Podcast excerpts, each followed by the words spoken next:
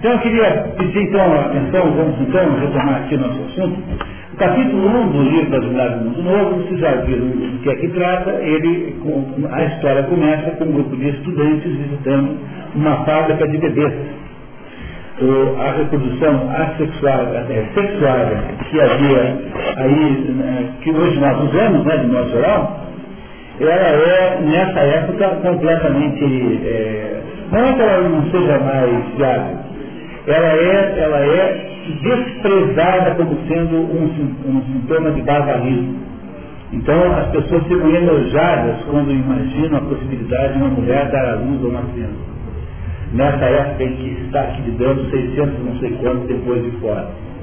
Essa, essa, esse mundo né, que está aqui sendo descrito aqui pelo René Guénon, pelo, pelo Aldous Huxley, é um mundo em que o Estado assumiu o poder definitivamente e que acha que tem a fórmula para produzir o bem-estar é, para a sociedade humana. E então vimos aí o primeiro, o primeiro assunto, as pessoas são todas classificadas em grupos, elas são engenheiradas geneticamente para que crescerem a cinco grupos, grupos de em cima não há gêmeos, e embaixo há a maior quantidade de gêmeos possível. E aí então cada classe dessas, que é chamada de casta, é considerado aí uma, tem, tem um certo fim social. Então, as pessoas são, é, digamos assim, programadas para serem alguma coisa é, na economia desse mundo a partir do momento em que aquela célula, aquele óvulo é fertilizado in vitro. Né? É fertilizado no laboratório. Então as pessoas não têm pai nem mãe. Não é isso a conclusão básica? É essa, né? Que não há pai nem mãe. Vamos ver o segundo capítulo, por favor? Então, vamos lá. Segundo capítulo. Os estudantes continuam a e de novo mental. Eles observam a um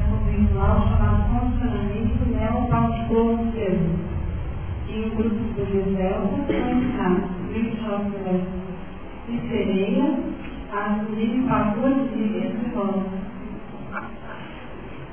o objetivo é encorajar que todos os comportamentos possam ser estabilizados e sociedade, coisa que aconteceria se os elos não tivessem medido e adquirido conhecimento. Com relação às flores, é específico, a natureza não estimula a atividade de nenhuma parte. Os também observam um grupo de crianças adormecidas sem que possam dar hipo e funcionamento mental durante o em que as mesmas devem ter milhares de vezes. A hipnotésia é utilizada para treinar valores florais entre os 3 e 16 anos, com conjugando idade sugestionada com a baixa resistência psicológica do estado de sono. Por exemplo, no momento da visita, as crianças dessas estavam sendo doutrinadas a como superando grandes, dessas quietas, mas não são, mas não são É, e essa letra grega, na verdade, é epsilon mesmo. É, é que são, tem, tem epsilon e tem epsilon. Tá? O que é o, o A, o A, o A. Está muito frio? É, é, esse é o problema.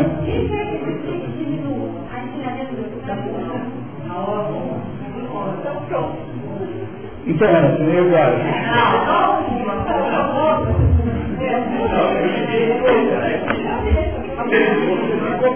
Tá bom, tá bom.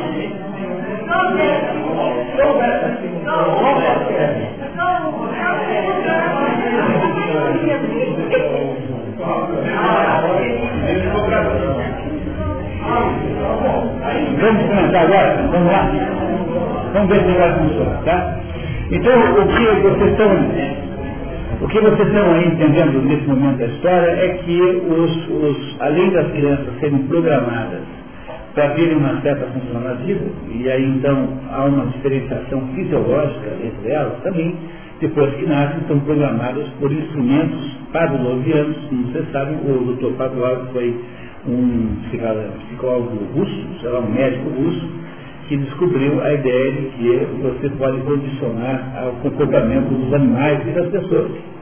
Então, o cachorro, se você, todo dia, quando você apertar um, tocar uma corneta antes do almoço, ele vai salivar toda vez que alguém tocar uma corneta, que ele relaciona uma coisa com a outra, e assim por diante. E aí o mal está em que fez parte de toda essa miséria humana do século XX, é, procurar aí métodos de condicionamento é, para os seres humanos também. Disso não escapou até muito trabalho nos Estados Unidos. Há aí dentro dos Estados Unidos uma, uma, uma escola de pedagogia que se baseia nisso também. Então é preciso ter muito, muito, muito cuidado com aquilo que se chama pedagogia nos Estados Unidos, tudo que veio do John Dewey.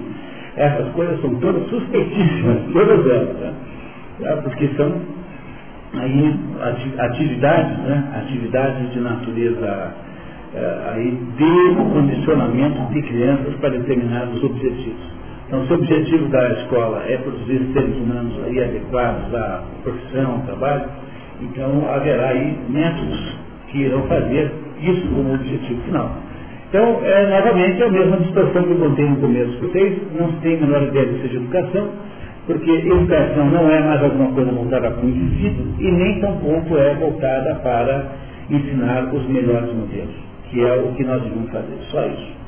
Tá? O único objeto da educação é um menino, tá? a criança que está sentada ali. O resto não interessa, não é para a sociedade, não é para formar cidadãos, não é para coisa nenhuma a não ser para aquela criança melhorar. Aquela menina, igual a Maria, tem um nome, tem uma, um ser humano real que está ali sentadinho.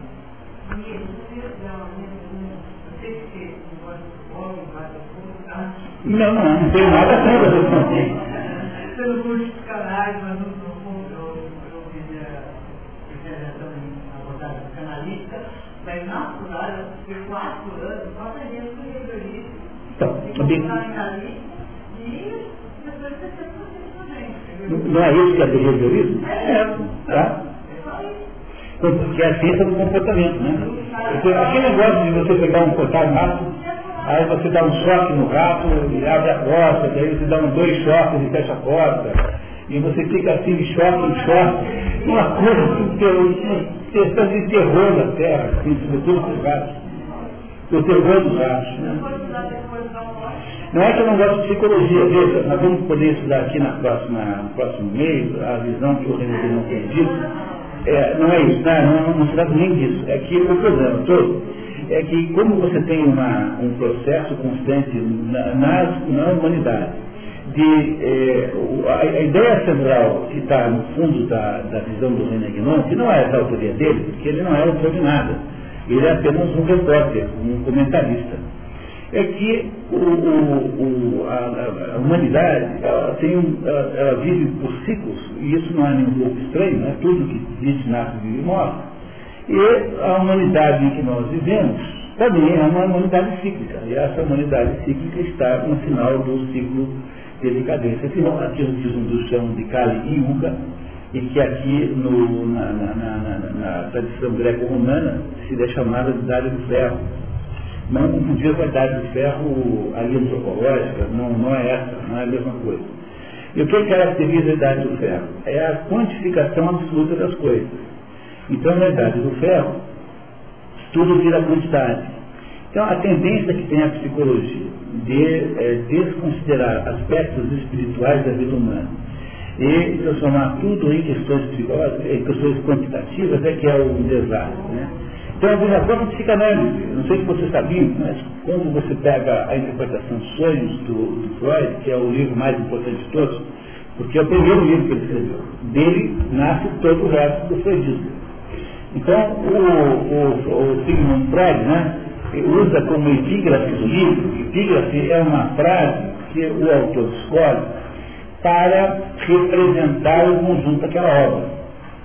Né? Então, a epígrafe que diz, está lá escrita é uma frase da Eneida de Virgílio, que significa assim, que se não me engano é assim, é, si superos flexere neco aquerodonta mover significa o seguinte, se eu não consigo dobrar os de cima, eu vou agitar os infernos.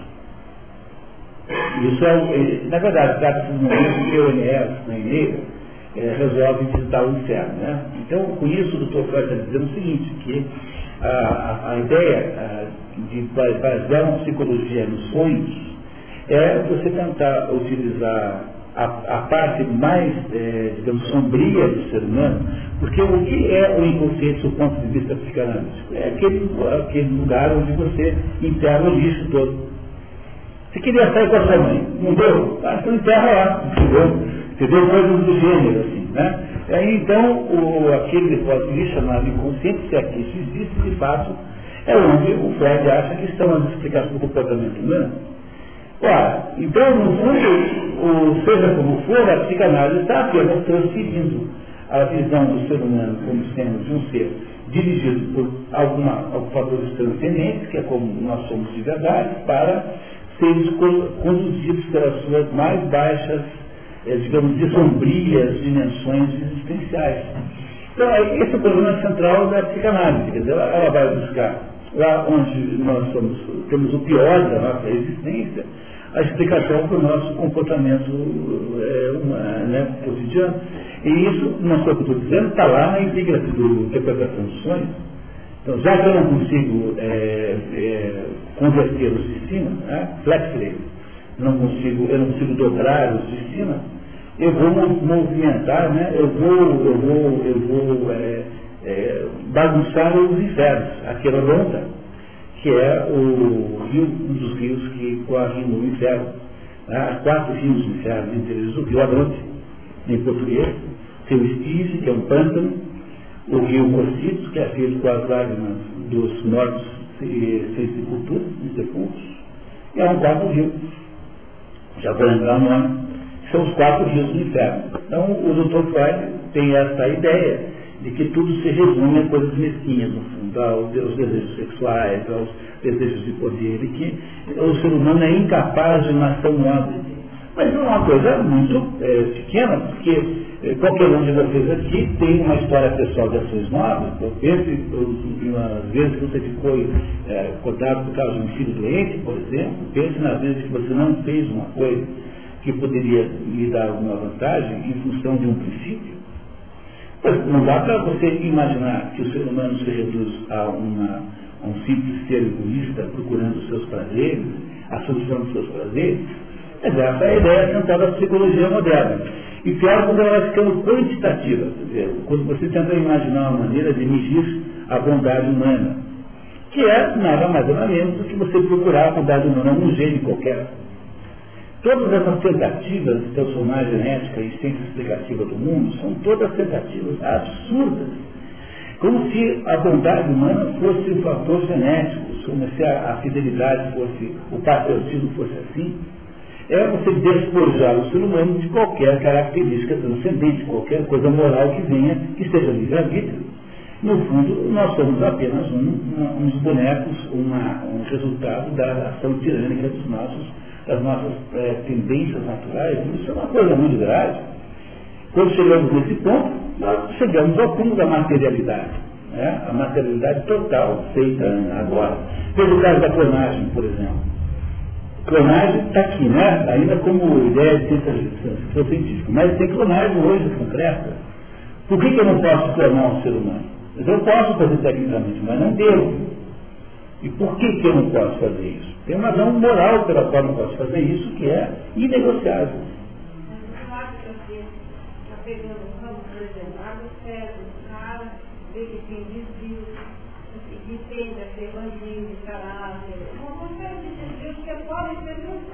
Pode ser, às vezes pode ser.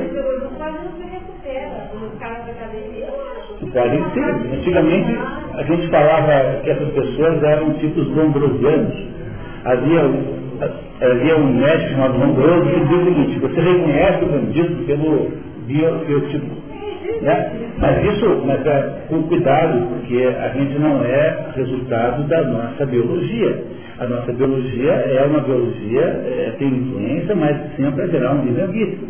Agora, há casos gravíssimos, há, mas a maioria das pessoas não é o caso, quer dizer, olha, se isso pegar, se já imaginou, nós vamos destruir a possibilidade de justiça no mundo quê? Porque eu vou poder alegar é, todos os meus, os meus maus comportamentos a alguma causa genética. Quer dizer, os maridos de outras mulheres, olha, não sou eu, é que eu não tenho o tal do gene da fidelidade.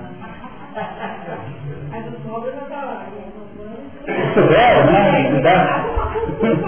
Não, você percebeu que voltar para a fisiologia é a destruição da possibilidade da existência humana. Então, a ideia de que você pode colocar a culpa em todas as coisas no mundo físico é a destruição da situação humana. Porque não há mais responsabilidade nenhuma, todos são inocentes, portanto não há como prender ninguém, portanto não há possibilidade de justiça nenhuma. Isso é o fim, é o fim da situação humana. Pois é, mas, pois, mas aí é muito diferente. Tá? O sujeito pegou um automóvel, numa noite de chuva, atropelou alguém e não queria matar. Matou, mas não queria. Isso é muito diferente de você alegar para o juiz o seguinte, que você, no fundo, não mata porque você quer, mas tem alguma coisa em você que não pode ver um corintiano que você vai e mata.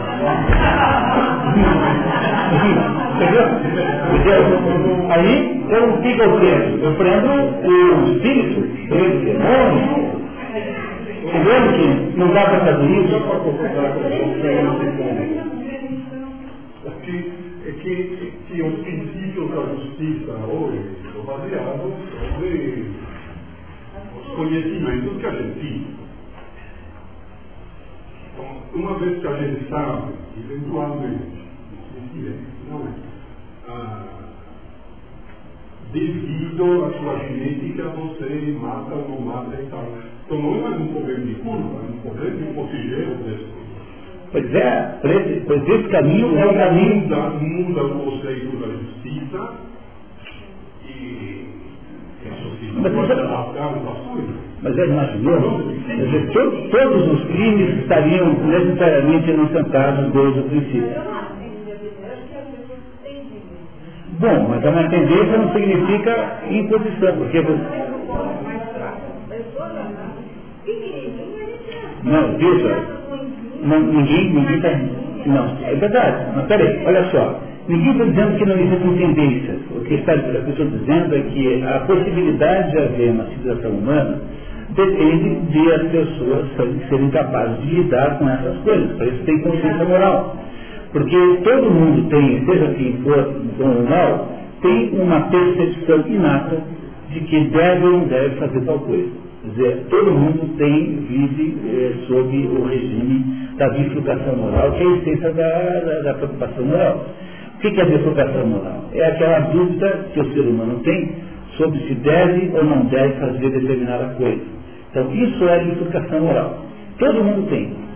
Todas as pessoas têm isso. Os animais não têm isso de modo nenhum. Os animais não têm preocupação moral. Por exemplo, um leão, na África, quando quer que a leoa é, entre no cio, ele mata os filhotes da leoa.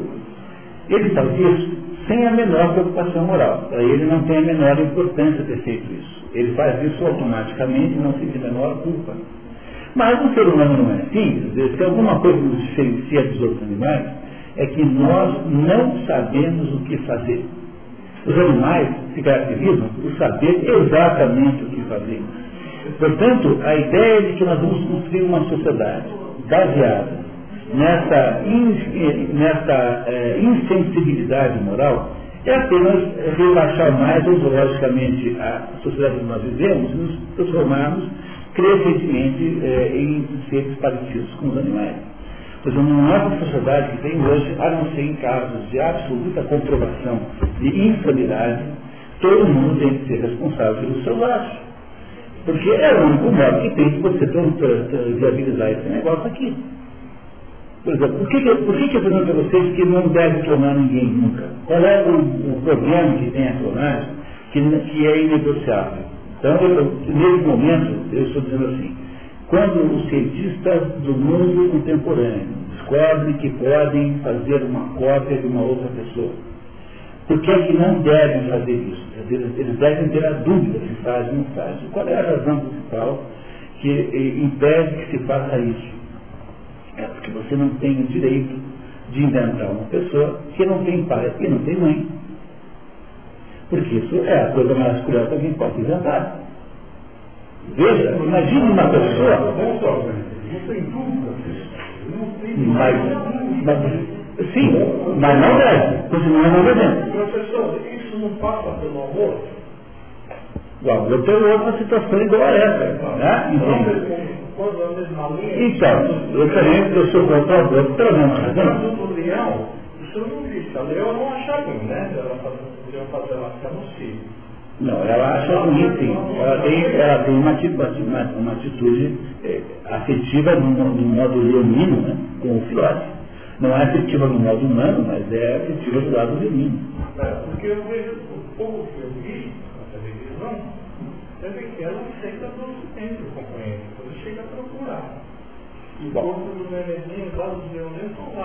É, mas isso nós também não sabemos exatamente. Agora, no caso humano, nós temos toda a condição de saber que é uma coisa de uma curiosidade inacreditável você inventar alguém que não tem referências históricas. Porque imagina uma, uma criança que nasceu e o pai e a mãe morreram ambos, está ali num acidente na esquina. E a criança ficou órfã com um dia de vida.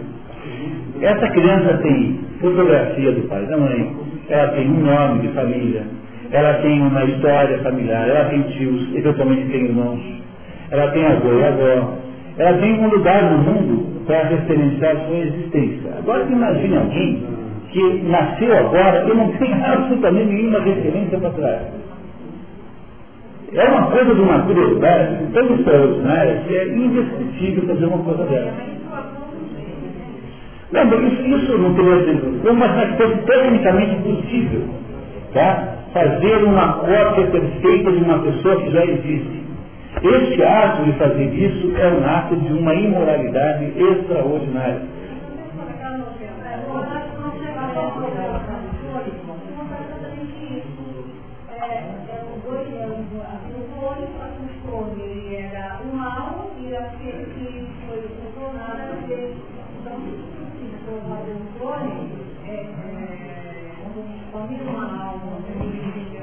Pois é, então, primeiro que você não sabe o que vai nascer disso, né? Mas seja como for, seja qual for o destino daquele ser copiado, né? Daquela cópia, seja qual for o destino, você não tem direito de inventar uma pessoa que não existe num contexto humano. Não temos o direito de fazer isso. Tem meramente subjetivo do que quer responder? A pessoa, o certo e moral em uma coisa, tenho povos, por exemplo, que todo mundo toma banho junto, os orientais japoneses, entendeu? Não, estou falando.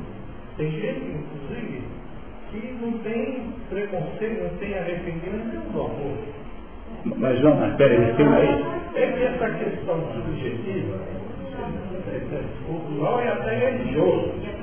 Mas eu não acho que a religião é suficientemente forte para resistir essa enxugada de liberalidade de procedimento científico.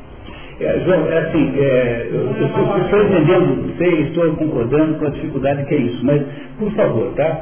Quando você é, menciona, quando uma pessoa levanta casos de relativismo cultural, ah, porque não sei onde, pode dar pelada, aqui não pode, ah, porque.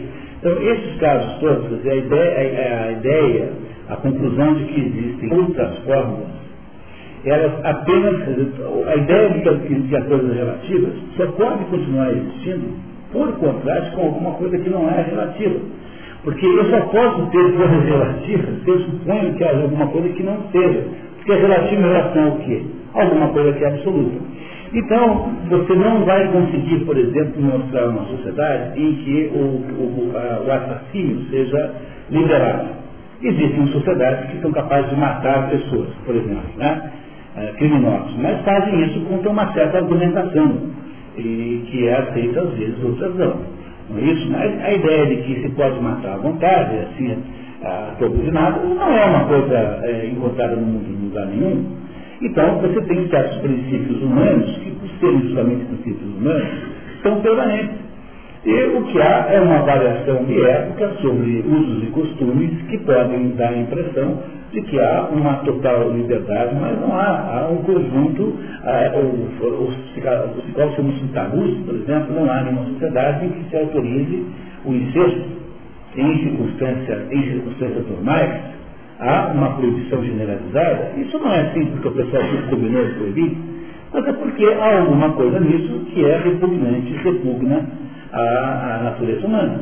Então, é preciso sempre tomar cuidado eh, de não embarcar nos conceitos de excessivo relativismo, porque se há alguma relatividade, essa relatividade só existe em função de alguma absolutidade, quer dizer, tem que ter alguma coisa absoluta para as outras coisas serem relativas, senão não teria sentido nenhum as outras coisas serem relativas.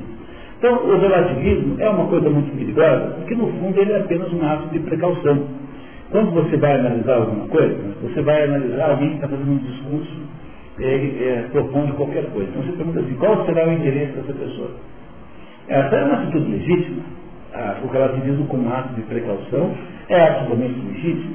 O que nós não podemos imaginar é que o mundo seja feito assim, porque existe um mundo objetivamente real, concreto, que é único para todo mundo. Por exemplo, imagine vocês que há países que acreditam que existam gnomos e há outras sociedades que acham que não tem gnomos. Se eu acho que todo mundo tem razão, eu tenho que aceitar uma situação esdrúxula e absurda, que é aceitar a existência de uma sociedade que tem e não tem gnomos. Não é isso? Deve haver alguma solução para esse problema. Dizer, ou tem não tem, mas eu não posso ter as duas coisas ao mesmo tempo. Então, esses relativismos, sobretudo por causa da, do moderno relativismo cultural, tendem a, de alguma maneira, a, a se a, a perderem um pouquinho a ideia de que há aí, de fato, um mundo que não depende de você.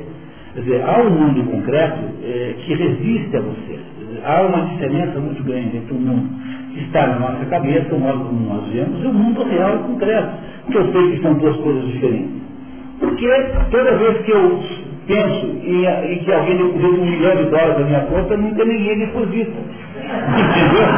Então, há um pedaço do mundo que não faz as coisas de acordo com o meu gosto. Né? E, e, e essa, esse é o assunto do filme lá, do Quem Somos Nós, tá? entre outros. Né? Mas a gente vai se divertir muito analisando os pedacinhos do filme, mostrando cada pedaço desse, como é que pode ser quebrado em, em compreensão de detalhes Agora, é aquela história, quer dizer, o, há, uma, há uma série de coisas, um conjunto de princípios que são princípios transcendentes, não são princípios humanos. Não tem a ver com os usos e costumes. Não tem a ver com o tamanho da saia, com a roupa de banho, nem se pode ou não pode um homem e mulher andar no mesmo ônibus, sei lá o quê, tá? Que tem a ver com alguma coisa que não está no âmbito humano, mas está acima e que de alguma maneira condiciona a nossa existência. Nós não somos a nossa própria referência, porque nós não nos auto-inventamos. Então, se nós não somos geradores da nossa própria existência, deve haver em algum momento acima de nós alguma coisa que nos transformou no que nós somos. Pois há certas regras, e essas regras são simbólicas. Então, quando eu digo para vocês, não deve inventar uma pessoa formada, é porque nós não temos o direito de inventar alguém que não tem pai nem mãe, porque pai e mãe não é uma circunstância biológica. Pai e mãe são circunstâncias civilizatórias, ontológicas.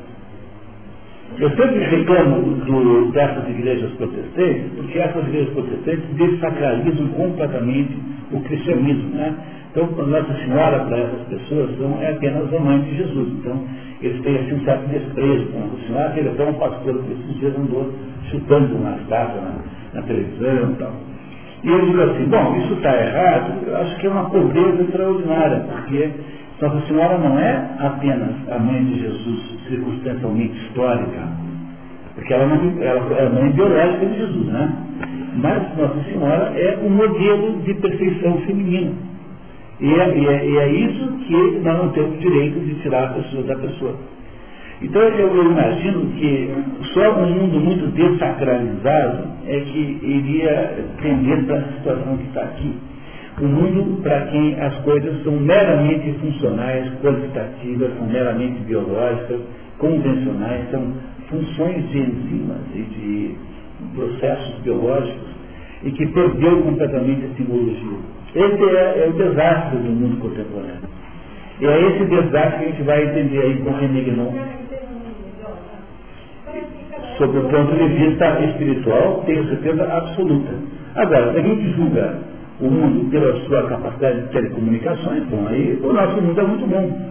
Mas nós só conseguimos achar que esse mundo é o mundo ideal porque nós concentramos os valores humanos nas coisas concretas e materiais. Então, a gente vai alguém para mim e fala assim, pô, mas aqui não tem telefone celular, não, não era todo, não tem, não gosto. Entendeu? Por quê? Porque o nosso, o nosso padrão, é, quando a gente começa a pensar, se você bota os olhos em qualquer lugar público, nós estamos absolutamente rodeados de estímulos econômicos os autores, as pessoas só falam isso. Né? Dizer, o mundo é, lida só com problemas econômicos. Do ponto de vista econômico, esse mundo é extraordinário, mas, por outro, por outro lado, né, eu acho que esse mundo já esteve melhor sobre vários aspectos.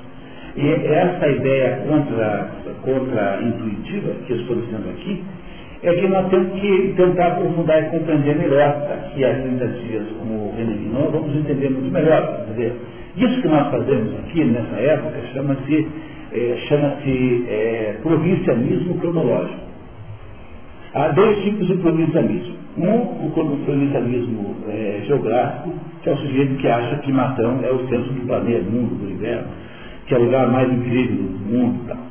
Esse é um provincialismo engraçado, a gente se diverte, né? porque o sujeito exagera, é o pessoal de tu. Né? Essa coisa de tu é o provincialismo geográfico. Né? Então esse não tem importância porque é uma coisa folclore. Agora o pior provincialismo que tem é o provincialismo cronológico, que é da gente achar que a nossa época é o supra-sumo dos supra-sumos. E esse é o problema central. Para compreender isso, nós vamos ter que entender um pouco melhor a teoria do contraciclo. É assim, nós temos que parar de olhar para o passado com os olhos do mundo presente e começar a fazer o contrário. Se nós olharmos para o presente com os olhos do passado, então é mais ou menos assim. Sabe? É assim, a gente, um professor universitário hoje analisa Platão sob o ponto de vista da sua visão de mundo. Né? Então, o que está fazendo? Está analisando Platão é, sobre, aos olhos de um, de um filósofo moderno. Mas o, o exercício realmente importante é fazer o contrário, é analisar o mundo moderno aos olhos de Platão. Entendeu? Quer dizer, tanto faz do que o mundo moderno acha de Platão. O que eu quero saber agora é o que, que Platão acha do mundo moderno. Esse, essa é a metodologia para a gente aprender alguma coisa. É fazer o, a, o contraciclo do processo. Nós vamos fazer aqui muitas e muitas vezes isso. E aos pouquinhos, mesmo que a gente não, não, não, não aceite tudo automaticamente, aos pouquinhos nós vamos aprendendo a visão contrária. E vai ficando muito mais claro entender o que está acontecendo em volta de nós.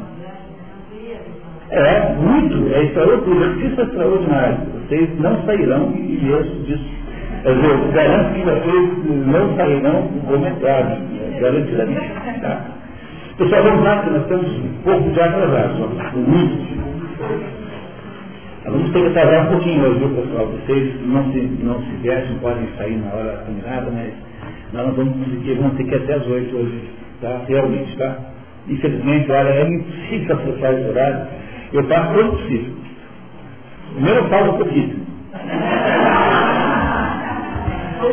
Na minha casa eu sou chamado de caladão da família. Fala um pouquinho. Bom, vamos lá então. Então, quer ler, por gentileza? Isso, pode ler. Os estudantes são. Os estudantes são conduzidos para o local onde crianças jogam bola e elas têm Eu acho que não, não, não gostou. É. Talvez embaixo, né? Isso.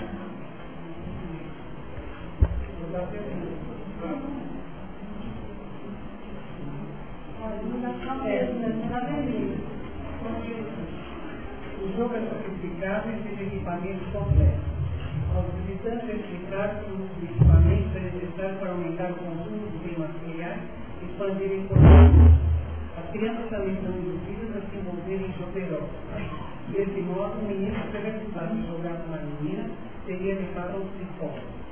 Os diretores explicando que no passado as crianças eram criadas pelos pais e não centros de posicionamento do Estado. Quando interrompidos por nada mais, nada menos que a sua portuguesa, Mustafa Mon, o administrador residente da Europa Ocidental, um dos dez administradores mundiais. É a causa do Ford, né? Tá? Só a Fordeza por causa do Ford, que é o padroeiro desse mundo. Mustafa conclui a explanação do diretor, fazendo notar que antigamente os lares consistiam marrom, no pai e criança. Lá como um local doentio, e falta de e emoção. Pior do que tudo, naquele tempo, os seres humanos eram vistos informação recebida ou gerida generalizada. Em uma palavra, resumiu o diretor. Os pais, é, o pai, isso significa que antigamente as pessoas nasciam e não eram recantadas como naquela época. Continuando a prevenção, atribuindo a Freud da vida familiar sexual, nova estabilidade social a sociedade sofre, portanto, criou a frase, todos pertencem a todos. Não há mais possibilidade nenhuma de exclusividade sexual, por exemplo. Todo mundo tem que transar com todo mundo. É, e nesse mundo moderno, aí que o Aldous está descrevendo, a viviparidade, quer dizer, essa ideia de que os nenéns nascem, são gerados no corpo da mãe, é uma ideia nojenta, para dizer o mínimo. Né? Ninguém imagina como é que poderiam ter sido assim antigamente. Tá, muito bem, obrigado. Continuar. Também aula de história relatando como os primeiros reformadores haviam sido banidos pelo. Mas depois da guerra dos nove anos, destruiu a maior parte do mundo, dominadores tomaram poder e começaram a substituir a cultura estabelecida, iniciando campanhas contra o passado destruindo monumentos e livros e banindo a reprodução sexual. A religião, particularmente o cristianismo, foi transformada em um culto a N Para enfatizar a grande contribuição religiosa, a produção em massa, todas as estudos foram cortadas para a forma de ter homenagem ao modelo T. Cortaram aquela parte de cima, tá? Então ficou fácil, ficou um T é, que as cruzes não são mais cruzes agora. São, é o quê? É, isso, isso mesmo, isso mesmo. Além disso, havia sido inventada uma nova droga chamada soma, com os mesmos efeitos da cocaína e heroína, mas sem efeitos colaterais. O soma garante que as pessoas passem mais tempo alucinando do que pensando, e por causa disso é distribuído gratuitamente pelo num programa tipo outra escola, assim, soma zero, é, né? É, qualquer, qualquer coisa assim.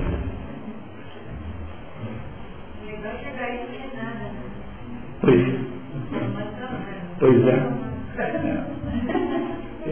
Entre funcionários do centro está Menina Natal. Nesse momento da história, ela conversa com a sua amiga Fanny Kroll. Pode lembrar, chamada, por favor. O sobrenome se repete porque há apenas 2 milhões de sobrenomes diferentes para 2 bilhões de pessoas. Todos os sobrenomes e nomes homenageiam cientistas, políticos e filósofos.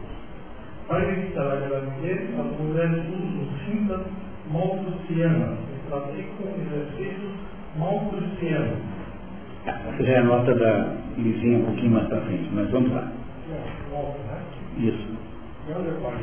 Uma segunda amiga, amiga amiga que lhe indica, que lhe critica o namoro. Critica o namoro interminável. Já quatro meses. Com um meio de posse, no cenário do centro de incubação e condicionamento, como menino. Fanny, embora não tenha se sentido bem, recusa-se a tomar sucedâneo de gravidez. Insiste em que menina deve fazer sexo contra os homens todos pertencem a todos. Menina concorda e diz na amiga que mesmo não se sentindo inclinada a promiscuidade, ultimamente, gosta de Bernardo mais. Vai fazer uma discussão com ele, conversa das reservadas. Quiser, apresenta. Ah, tá. Com ele apresenta as reservadas.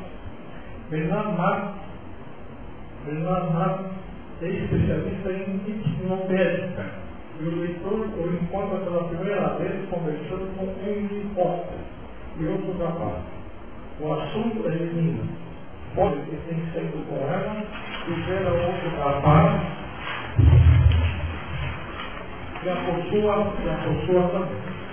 Bernard fica perturbado com a conversa, o que sugere que ele pode estar apaixonado por ela. Para mim, desacha Bernard solitário e introvertido.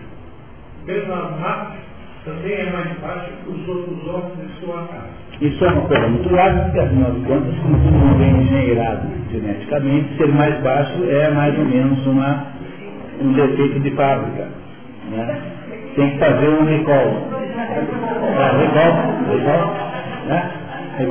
Entendendo então aqui a primeira descrição de uma crise amorosa, porque é, tem duas pessoas aqui, dois jovens, né, que é, prefeririam talvez não ficarem dividindo o parceiro com todo mundo. Ah, e isso é absolutamente contrário ao sentido daquela sociedade, porque isso é apenas uma maneira de gerar uma individualidade e vai, por sua vez, gerar uma questão de consequências ruins. Então, isso é alguma coisa errada, sob o ponto de vista daquela sociedade. Tá? Muito bem.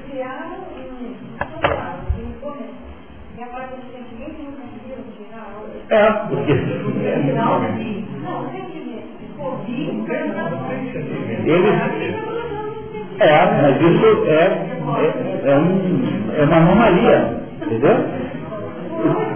Furou, isso, exatamente. Tá? Começou a furar o esquema, furou, tá? Muito bem, mas vamos ver o que acontece, tá? Vai ficar pior a situação. Tá? Vamos. Quer ler, por favor? No final do dia, a menina e estão no elevador cheios subindo para a cobertura do prédio. Na frente de todos, menina comunica a Bernard que quer sair com ele. Bernard fica embaraçado. Ele se diverte com, o consolidamento de Bernard e vai jogar corpo obstáculo ao corretor. Bernard é consolado Benito um amigo que lhe oferece uma dose compensadora da história.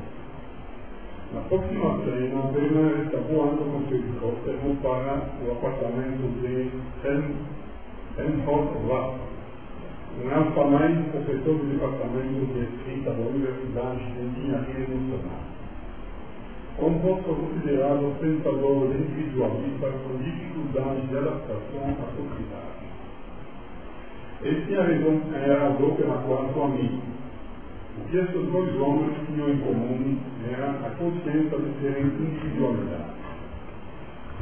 Mas, enquanto Bernard, o fisicamente eficiente, opera toda a sua vida, toda a sua vida, pela consequência de ser um indivíduo à parte, consciência. Pela consciência de ser um indivíduo, um, indivíduo à parte, suficientemente, Reinhold Watson tendo descoberto o seu excesso mental, considerar também o que o, o que o diferenciava das pessoas do pecado. No apartamento de Bernard, Encontro bem claro. Estou pensando numa sensação estranha que experimento ver. A sensação de ter alguma coisa importante a dizer poder de não sei o que é, não posso utilizar aqui correto. Bernardo, sua vez, de completa suspeita de tudo. E de todos está com dificuldade crescente de conviver com as pessoas. Está acontecendo nessa sociedade tida como perfeita. Algumas pessoas não estão mais conseguindo viver dentro daquele processo. Tá? É uma posição que, por enquanto, não é uma resistência, mas é uma insatisfação e é um comportamento desviante. Né? Então, a moça lá não quer mais sair com todo mundo, o sujeito também lá não quer sair com todas, esses daí também estão se sentindo mal. Aconteceu alguma coisa ali que está definindo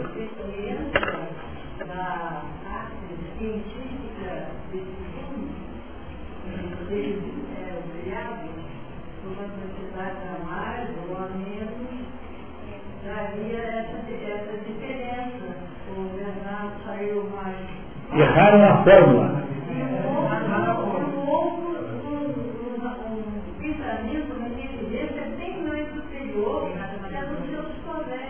Então, então, então podemos atribuir isso a diferenças, portanto, de fabricação, é, ou podemos atribuir isso a alguma coisa que não pode ser de modo nenhum é, controlada de modo nenhum, que é, fará com que uh, volte sempre à situação de sempre. Quando houve a experiência aqui no Brasil do Colônia de Sicília, que foi lá no Paraná, uma tentativa de criar aqui uma sociedade anarquista em Palmeiras, o, o, o negócio deu errado porque a ideia de a ideia de houvesse sexo livre, só que uh, esqueceram de combinar mulheres. E não deu certo por causa disso. Tá? O problema? Ele chegou na hora de dividir a mulher, aí ficou, começou a ficar complicado. Né? Então, algumas coisas talvez. É, isso. É, e sempre deu errado por causa disso. Porque chega numa hora em que não funciona bem assim na prática. Lá, lá houve várias causas. Primeiro, tinha três causas principais. Primeiro, o negócio das mulheres. Segundo, é, é, arrumaram lá um argentino para cuidar do dinheiro, que era, tinha fugido da, da, cadeia. É, e para mostrar que eles não tinham nenhum preconceito nenhum, eles contrataram lá um sujeito estelionatário para ser chefe do setor financeiro. E o sujeito roubou o dinheiro todo, sumiu com o dinheiro todo, como era de se esperar. E a terceira é que ficava aquela bagunça, e uns andavam luz, assim, e tinha, em volta da Sicília, tinha assim umas colônias de poloneses católicos, que era que aqueles foram correndo contar com o bispo. e aí não deu certo. Então são essas as razões basicamente. Tudo isso é verdade. Tem, tem livros livros a respeito disso. É Sicília é, essa, essa história. O Giovanni, é, Giovanni, Giovanni, como é o nome do homem, meu Deus? Era o, já vou lembrar, o, o italiano que veio para cá pedindo Dom Pedro II para montar aqui uma experiência anarquista chamada Colônia de Sicília, em, em Palmeira, no Paraná. Isso existiu. Isso foi bem, é, começou bem na, na hora que caiu o, eu acho que a Colônia Sicília é de 1891, ou 1890, por aí, porque quando eles chegaram aqui, havia acabado de cair o governo, né, a monarquia, e eles ficaram sem apoio político, mas uma, se manifestaram, eles, eles se, se, se instalaram em tudo. Giovanni Rossi, o nome do italiano, que era um teórico socialista italiano, já adulto, que era o autor intelectual da CDR. Depois esse troço dispersou e esses italianos todos lá foram ser empresários em Curitiba. Nem, nem, nem todos, é, é, alguns achavam que era proletariado, outros não. E, e cada um fazia o que entendia. Era mais bonito assim.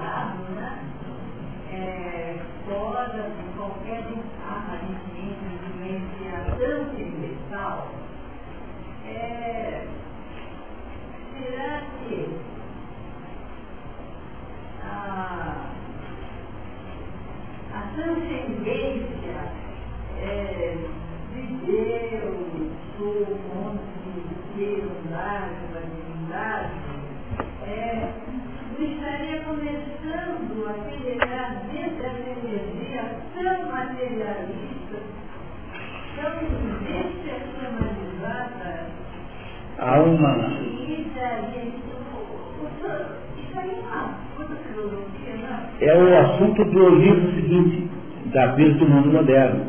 É, que é assunto, o, o vai nos mostrar como tudo isso que está acontecendo está previsto na teoria dos ciclos cósmicos dos Vedas. Né? E, e, quais são os sintomas de final de ciclo? Que é, ah, por exemplo, uma, uma, um advento de uma espiritualidade falsa que é o que se chama no catolicismo de um anticristo. Então, o que é o anticristo? São todos esses simulacros de espiritualidade que tem hoje em dia, essas coisas do roxo, essas coisas esquisitas, tal, são todos simulacros da verdadeira espiritualidade. Então, no final do ciclo, há aquilo que se dizia antigamente que o macaco, o, o diabo é o macaco de Deus, né? Então há uma distorção caricata da verdadeira espiritualidade que se chama, por exemplo, de nova era, ou se chamava de era de aquário, essas coisas todas são distorções do processo espiritual. Então, esse assunto a gente vai gastar uh, o próximo encontro inteiro para debater. Será que eu podia pedir para segurar até lá? Mas não queira obrigar a vir aqui, vai ser um, um meio.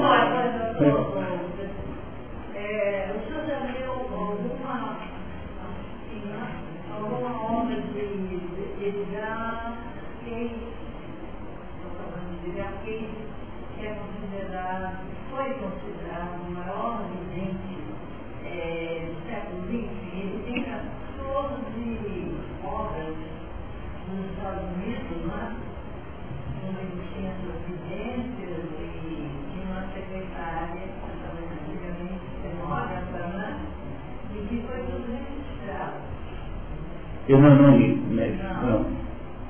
É muito interessante, porque existe uma. É, nós estamos na, na coisa era da Terra. Pois é, essa ideia dos ciclos é, cósmicos, que se chama Kali essa era, que é o assunto do livro do Zenegron. É bem longo esse assunto. Vamos combinar de ver daqui a uns, uns dias? Então tá bom. Tá? Continuamos, por favor.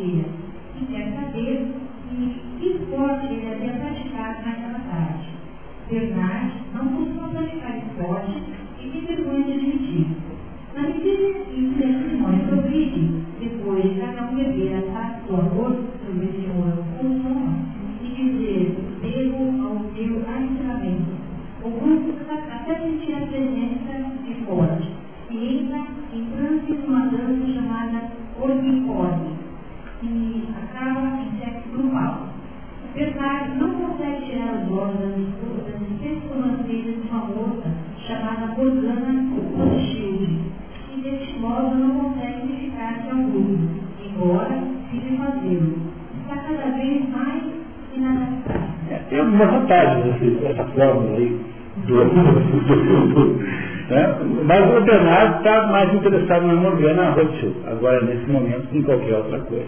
Vamos ver. Continuamos. Capítulo 2. Durante a saída dela, duas vezes antes da viagem para a reserva pai, ela o acha estranho em relação aos homens que havia saído. Ele prefere conversar a se divertir. Ademais, não gosta de multidões e não é viciado em som. Além disso, Terra dormir com ela após tomar grandes quantidades de som. Confessaria mais tarde que iria preferir esperar mais para fazer sexo com ela. Confessa-lhe achar todo mundo impregnado e está cansado de ser uma célula de corpo social. Regina lhe induz com frases feitas que lhe foram ensinadas no treinamento hipnopédico e diz preferir que lhe fosse mais convencional. Bernard pede ao diretor do centro de organização para levar alguém na reserva. No centro, apenas duas pessoas já estiverem na reserva.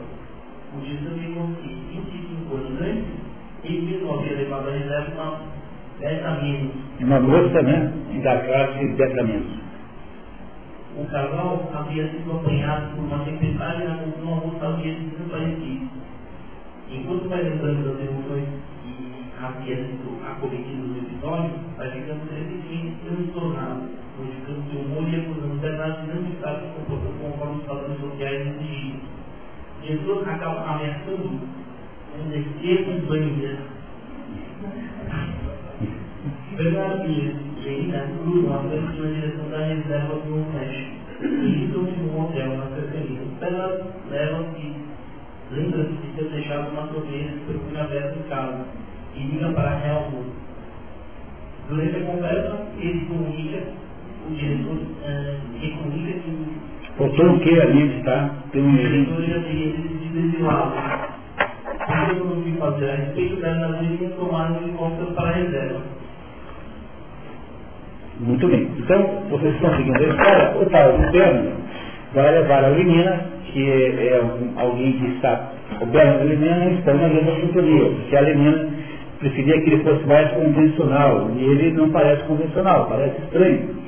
E vão visitar uma reserva de selvagens, que é onde estão os sujeitos que ainda nascem por parto.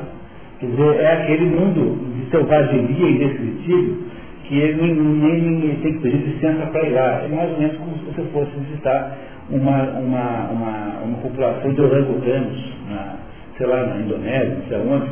Né? E aí ele leva a moça. E enquanto ele está lá, o chefe dele, que está insatisfeito com esse modo estranho de ser, está conspirando para mandá-lo para a Islândia. Esse chefe dele havia estado na reserva há 25, 25 anos antes com uma moça também, é, e que ela havia sumido. Tá? Então agora os jefes estão ambos aí chegando na reserva de selvagens, lá no Novo México, nos Estados Unidos, né? Já saíram da Inglaterra e chegaram lá do outro lado. Então vamos ver. É interessante que os personagens, uh, representam muitos tipos que nós conhecemos. Invejoso, a, a moça que lá, porque poucos vão a reserva, então a intervenção aí da, da taxa. É. E, todas essas pessoas são pessoas que gente conhece. Isso, no caso do Aldous Huxley, essas pessoas são um pouco caricatas sempre. Isso já expliquei para vocês por quê. É, porque ele é um gozador, então ele fica. Porque para o, sujeito que está querendo fazer graça, interessa uh, estereotipar né, o outro. Então ele, é, ele, como faz isso o tempo todo, dá sempre a sensação de uma certa, um certo exagero, assim, uma certa caricatura, é, caricaturalidade da personagem. Tá? No caso, isso é mais forte ainda do que, do que eu normalmente faria um, um autor que daria mais complexidade ao personagem. Vamos lá? Depois de instalado em hospedaria local, o casal é conduzido até ao pueblo de Mal País. Mal país, mal país. Isso significa lugar ruim, né? Espanhol, mal país. Mal País foi um. No caminho vem duas mulheres amamentando. Menina acha a cena nauseante, mas Bernard acha interessante. Situações maravilhosamente íntimas e de sentimentos devem ficar. Penso muitas vezes que talvez nos tenha faltado algo por não termos tido uma. Damos conta de terem esquecido o som na hospedaria e a menina começa a ficar apreensiva. Isso não está me agradando. A uma brutal cerimônia ritual de sacrifício aos deuses, o Kung e Jesus. Cobras são empilhadas no centro da praça, lentamente perdidas por mãos invisíveis, emergiram de um lado a imagem pintada de uma águia e de outro a de um homem nu pregado numa cruz. Um jovem seminu contorna lentamente a pilha, ao mesmo tempo que é chicoteado por um homem alto, portando uma máscara de trogote. Depois de sete voltas, acaba caindo e morre. Então, de repente, o rapaz tropeçou e sempre, sem emitir um som sequer, caiu para a frente. Inclinando sobre ele, o ancião tocou-lhe as costas com uma comprida pena branca, ergueu-a no ar um momento, cubra, para que todos a vissem, depois a sacudiu três vezes sobre as rodas. Dela caíram algumas gotas, e repentinamente os tambores ocuparam de novo em torrente de novas precipitadas. Ouviu-se um grande brado. Depois do ritual, Bernard encontraram um jovem loiro cabeludo de olhos azuis chamado João, que responde alternativo de uma mulher menina que havia sido encontrada na mata de Salvador Catador. Bernard conclui que a mãe de João Selvagem é a mesma mulher que o diretor havia perdido na reserva 25 anos antes e percebe a oportunidade para evitar o desejo. Pronto, o John já percebeu que a tal da mulher que foi perdida não foi tão perdida assim e que, uh, tendo agora encontrado o filho dela, né, ele vai fazer uma chantagem lá com o chefe dele, que é mandá-lo para a Islândia. Mudar o, o é, e, e talvez seja essa razão pela qual ele a perdeu. Não é? Porque não, é, não é? Numa sociedade onde não ter filhos é uma coisa, ficar grávida é uma coisa repugnante, não deve ser essa a razão pela qual ele a perdeu? Muito bem, muito bem, vamos, vamos continuar. Tá? Pois não. É, o que significa aqui no contexto é, esse ritual satânico? Não, não pode saber também satânico. É um ritual é, para Deus, né? então tem dois deuses ao mesmo tempo, tem Jesus Cristo e tem esse outro que chama-se, é o nome, que é Cupom, né? Cupom é feito um sacrifício humano para esses, esses dois deuses, que é a morte daquele capaz então é um ritual que nós chamaríamos de primitivo, até hoje, do ponto de vista nosso, né? Mas, por outro lado, ele é alguma coisa muito, é, muito esclarecedora sobre aquela sociedade, porque os outros todos lá fazem culto à forma, né? ou seja, culto ao próprio prazer, e aqui é pelo menos um culto a Deus, que foi, que foi mantido lá naquela reserva selvagem. É apenas para mostrar o contraste entre aquela sociedade velha aquela primitiva, digamos assim, é a nova sociedade, que é onde vivem as personagens centrais. Mas vai ficar mais claro em seguida. Tá? Continuamos. Enquanto a mãe de Tom, do lado, se alegra por ver novamente após tanto tempo. Ela reclama da sujeira e do vazio do pai, de ser obrigada a beber algo, no lugar de fundo. A aparência civil é o ensinamento agora determinado de feminina. Só com dois dentes e ela acabou de formar. Linda conta o ensino em para se entregar a todos os homens aldeios, como gente civilizada faz. Mas se as outras mulheres não precisam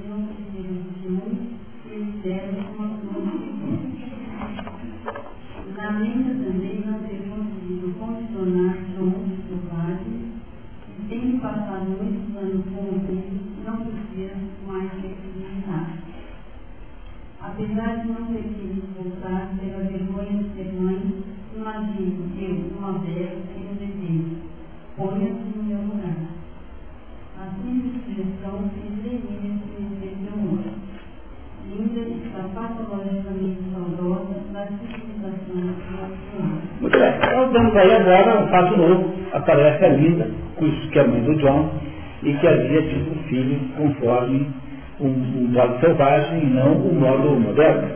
E essa, e essa linda, então, está louca para voltar para a civilização. Ela não suporta mais aquele mundo eh, primitivo em que as coisas não são como são lá no mundo civilizado. E vamos ver então o que acontece em seguida e que, que, que importância tem esse fator agora na história. Vamos lá, então, na vez, capítulo 8. João Selvagem diz a Bernard que Linda o havia ensinado a ler, e isso fazia sentido superior às outras meninas, que o perseguiam por causa de sua mãe.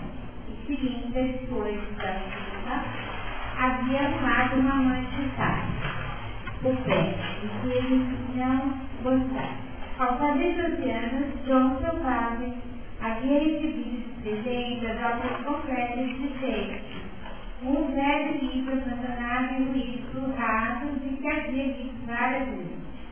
Num dado momento, John Selvagem apresentava uma pé, inspirada numa passagem de Hamlet, e também havia aprendido aos 15 anos a fazer cerâmica muito miníssima, e também ensinara a construir aços ferros.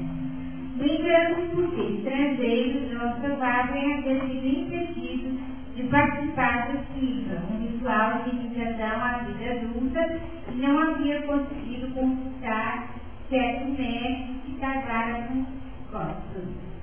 Então, ele tinha uma moça que ele gostava, mas ele não pôde casar com ela porque ele era estranho.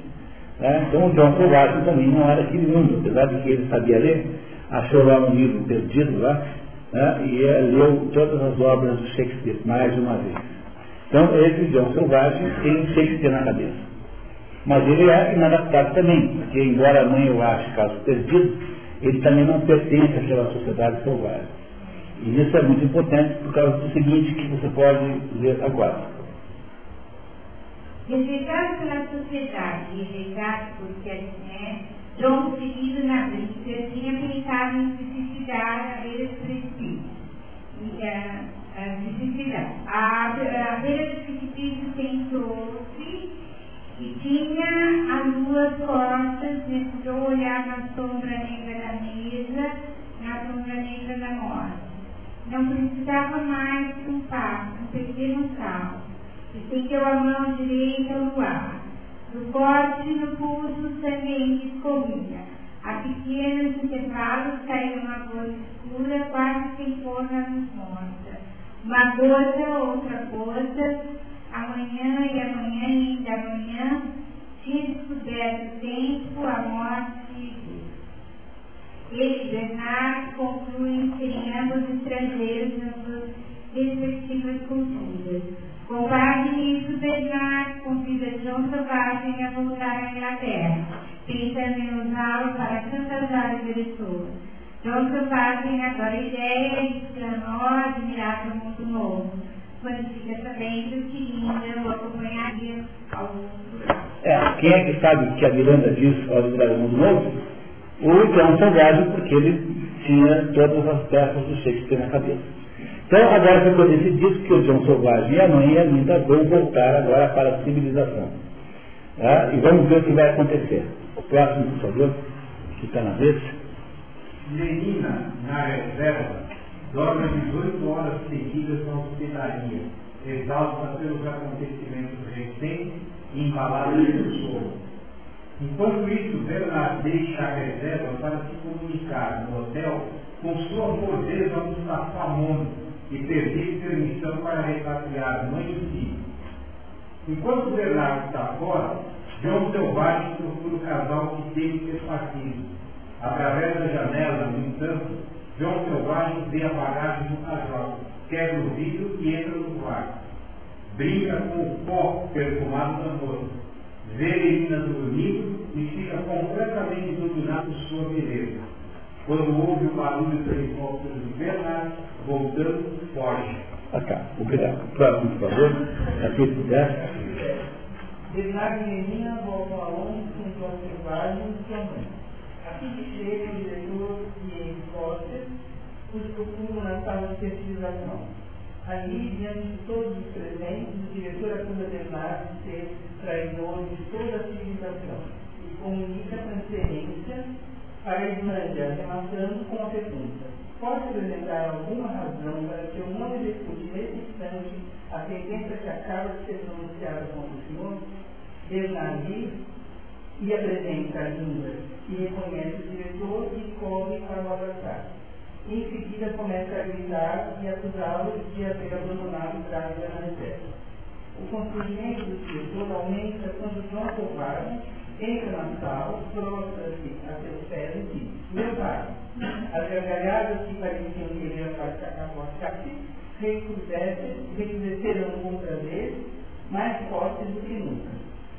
Ele tapou os ouvidos com as mãos e precipitou-se para fora da sala. E agora acabou o plano de mandar o da Lei 2, que depois do escândalo desse. Imagine, tá, ser pai ali, Pode existir coisa mais ignominiosa do que isso. Quer dizer, é o fim, olha que, com que decadência não desceu né, o diretor, né, que ponto, de que baixeza não foi capaz de chegar né, o diretor. Deu certo o plano do Bernardo de, de contra-atacar, né? Muito bem. Então, pode ler, por favor. O diretor é obrigado a denunciar. Linda começa a formação em universidades científicas, porém o risco de morte. Bernardo torna-se imediatamente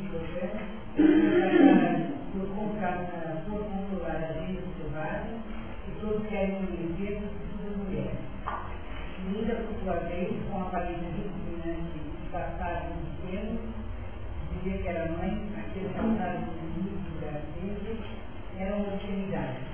Não tinha nenhum interesse a ninguém e faz respeito para ele. Apesar de ser sucesso, João Selvagem critica abertamente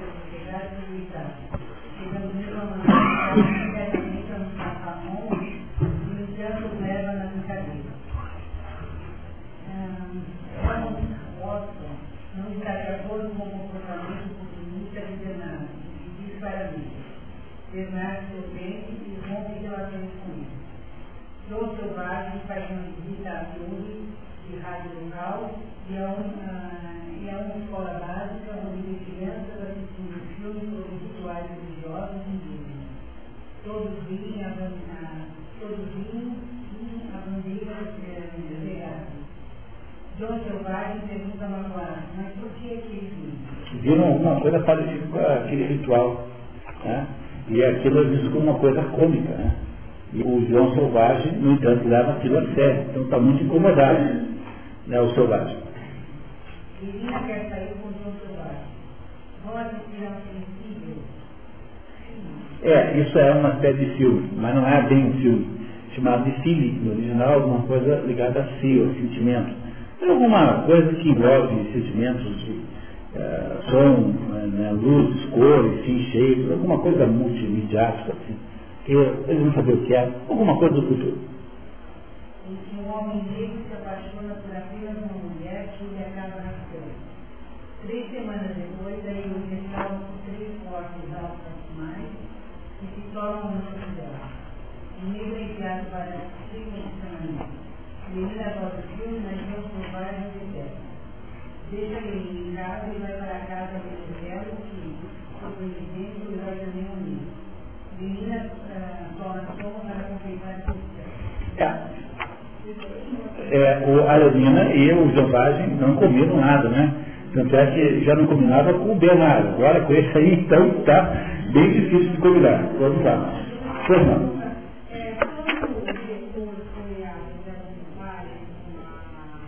Linda, Paulinha.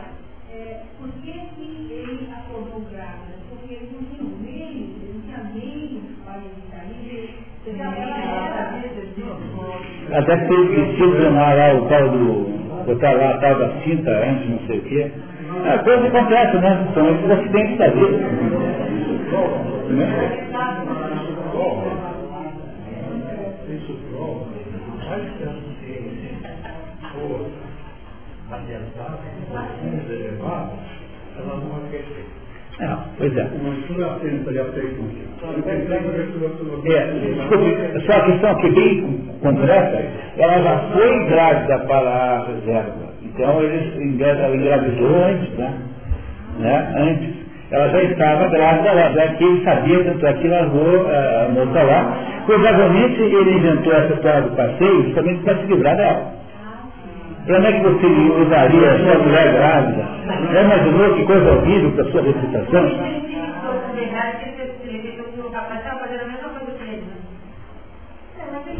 Sei, não, ele não sabia. Eu, eu, Acho que não. sabia. Porque questões que ela percebeu que era. É, nós, nós não sabemos. A, insinuação do livro, a insinuação da história é que ele fez isso de propósito para se livrar dela, o diretor, tá? Tá? Essa, essa insinuação que é feita, embora isso nunca, nunca seja esclarecido com clareza. Mas a insinuação da história, né, que é, o resumo não consegue transmitir bem, é que isso já era, era, era o plano do diretor, era, era se livrar do problema lá, no melhor lugar do mundo impossível. Não, todos têm capacidade de reprodução, mas eles formam, usam lá um sucedâneo de gravidez, que é uma das mulheres sentirem-se grávidas sem estar, e fazem exercícios de não sei que tipo lá, que impedem a ovulação, acho. Tem lá. As pessoas só nascem com capacidade de reprodutora, só que não, não usam nunca. É, mas o problema é que o. Veja, peraí, não, é assim, não é uma situação como uma pessoa viveria hoje, em que alguém engravidou sem querer. Não, é, é uma coisa gravíssima, porque engravidar é que é uma coisa horrorosa, entendeu? Não é porque aquela mulher, é, o, o, ato de engravidar é que é grave. Então é um negócio que você não pode fomentar com ninguém, tem que se escolher. Entendeu? Porque é, é o cúmulo da falta de higiene, sei lá, falta de sentido fazer uma coisa dessa. É isso que tinha naquele momento, naquela sociedade. Era na ausência que houve. É, porque aqui o texto disse que o, o, o diretor, porque ele começa a ficar irado sem ter razão. Então diz assim, conforme ele vai se lembrando, e ele vai ficando lembrando? É, enquanto vai lembrando das emoções que havia sido cometido no episódio, vai ficando crescentemente transtornado, modificando seu humor e acusando verdade de não estar se comportando conforme os padrões sociais exigidos. É. Está prejudicando. Mas não, mas não porque ele esteja com raiva do Gana, mas ele está com raiva dele mesmo de ter feito isso. Ah, isso sim. O que é mais um sintoma de que tudo foi premeditado depois do propósito. Tá? Mas no fundo essa situação é completamente acessória na trama, ela não modifica a história, ela é apenas um uh, acessório. Né? Então é, não vai, seja for, é, não vai mudar muito. Né? Continuamos, professor.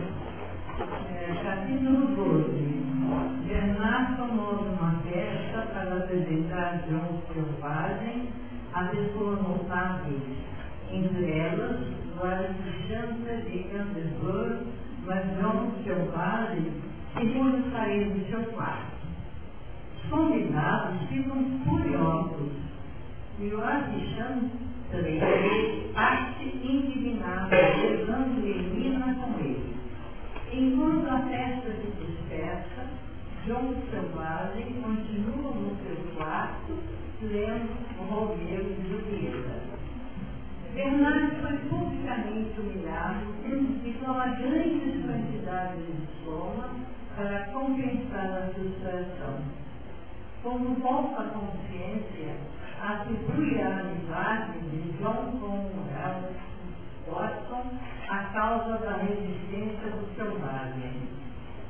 Mesmo assim, procura Helmut Desculpe. Helmut, é, o nome alemão é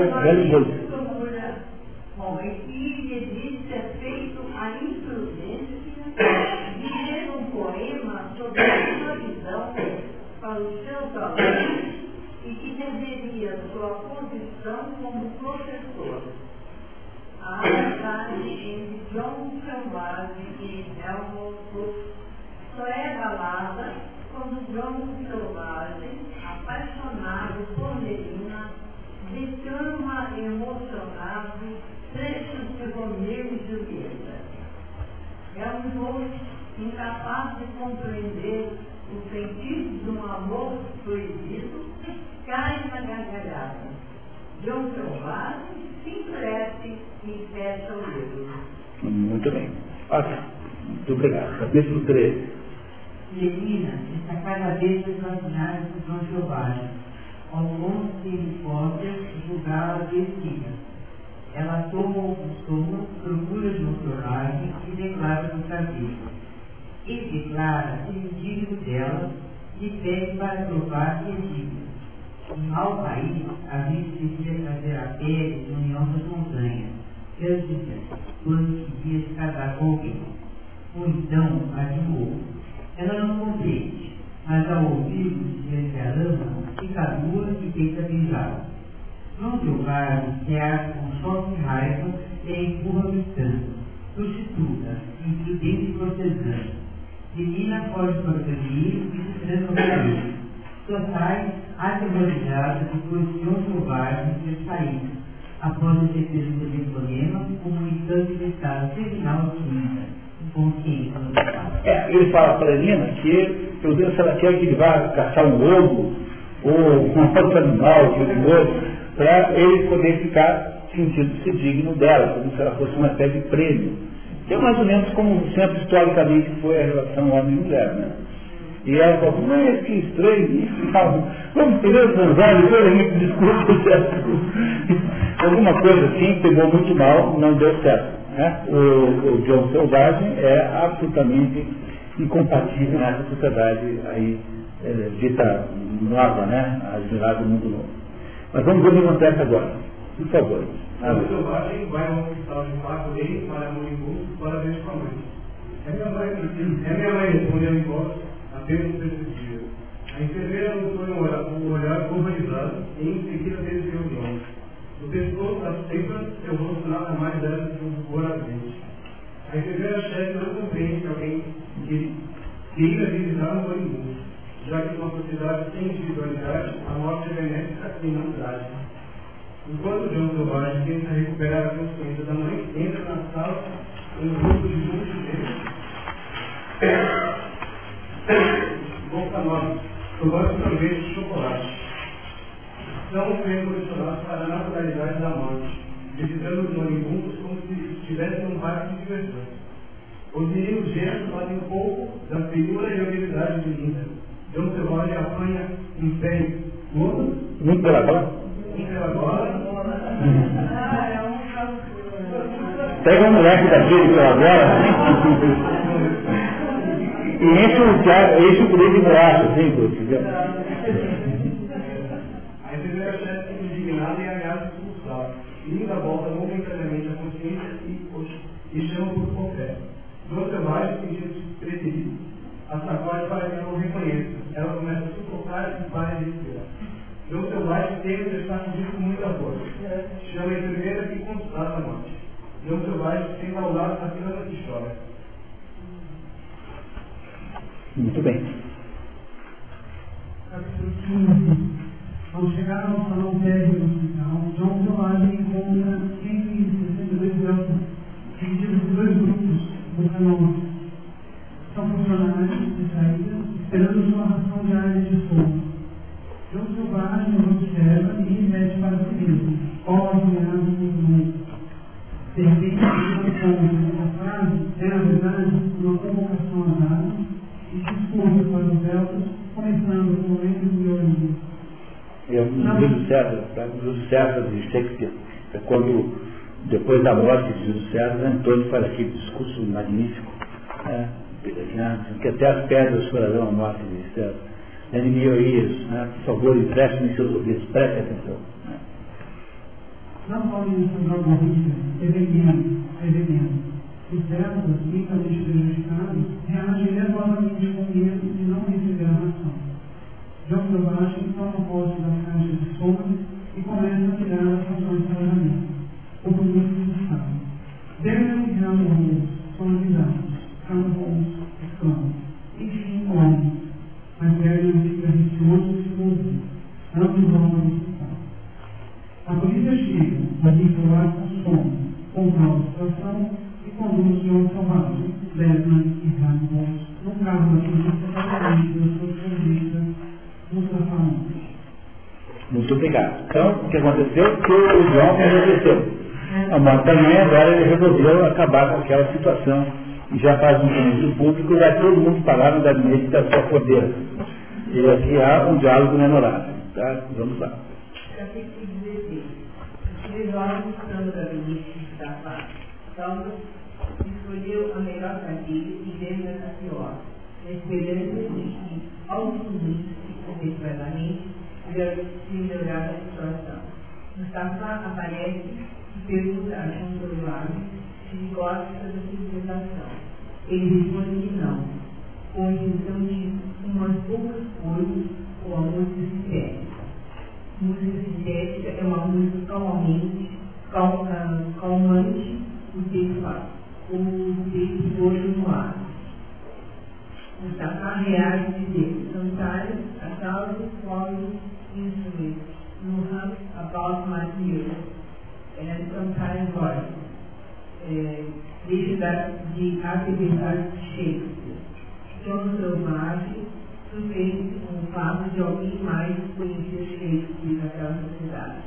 Mustafa hum, explica a João Selvagem que Shakespeare está proibido, porque não é mais necessário, já que todos são felizes e nem mesmo conseguiam entender o Evangelho. O Israel diz que todos são felizes e nem mesmo. Já gostaria de escrever alguma coisa como Otelo. Mustafa recusa que ele não poderá fazê-lo legalmente, porque tragédia e emoções cruas conduzem à instabilidade emocional. Pelas mesmas razões, Mustafa defende a especificação social e relata uma experiência em Chile, quando a ilha foi povoada apenas por alfas e acabou se desintegrando guerra civil. Também, uh, a ciência da Mustafa só pode produzir sob controle físico para não conduzir à instabilidade social. Para manter a estabilidade, todos uma vez por mês, ao centro de condicionamento para tomar uma dose de adrenalina, projetivamente chamado ciclo da paixão violenta. Já nos protesta que dizem ter aprendido que a ciência é tudo. Mustafa? Mustafa diz que a ciência que eles conhecem é apenas uma religião ortodoxa e nova. Uh, fechando a conversa, só por uh, comunica a Bernard e Howard que eles seriam mandados para a ilha, como todos os desajustados sociais. Bernard uh, desespera e implora humildemente, mas Mustafa o manda se tirar da sala. Humilhantemente. Né? Não, pelo amor de Deus, mande a mão. É. Mas, mas Mustafa o tirar da sala. Surpreendentemente, propôs esse momento de Bernard não segue a vantagem de ser servido na Islândia e confessa que ele próprio já esteve a ponto de ser mandado para ilha, mas recebeu a chance de se tornar um administrador, para garantir a maior felicidade possível à sociedade, mesmo a de sua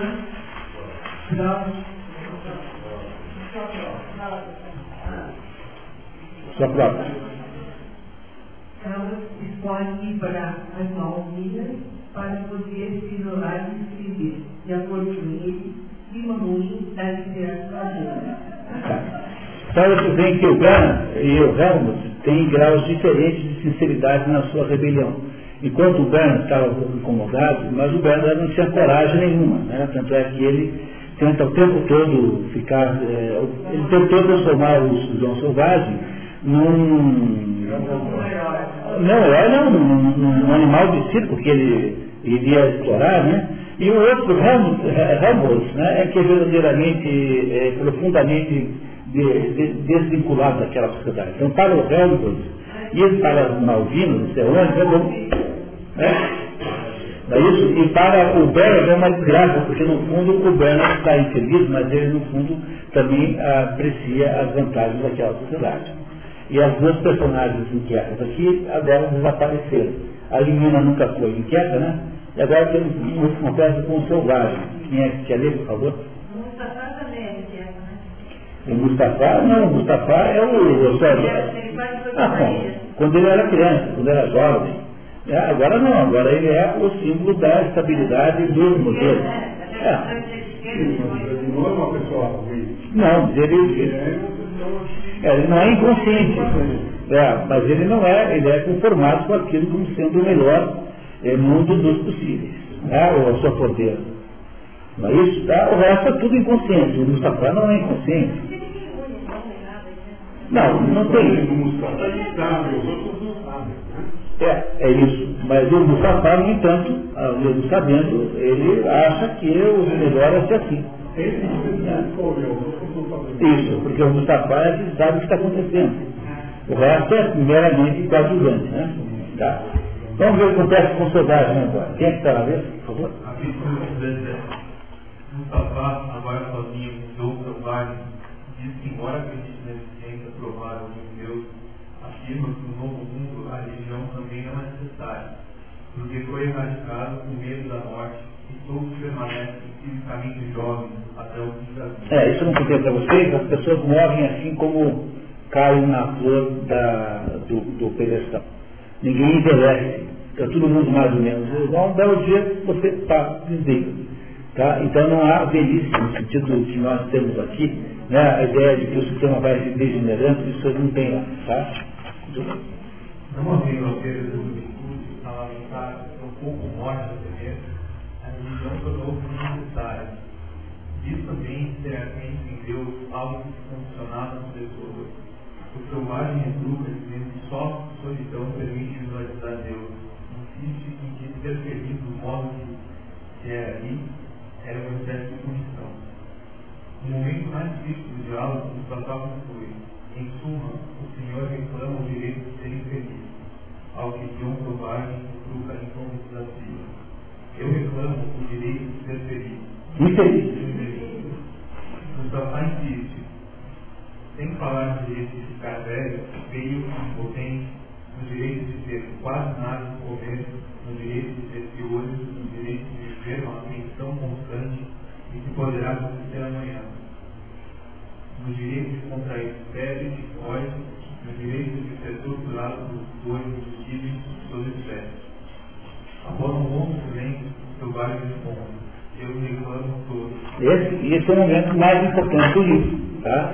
em que o Mustafa, finalmente, que é o sujeito que sabe o que está fazendo, diz assim, olha, não sei do que você está reclamando. Aqui não tem morte, não tem dor, não tem insatisfação, não falta nada essa barra toda, venderam nessa é, bagunça, tem soma, tem sexo, tem o que você quiser.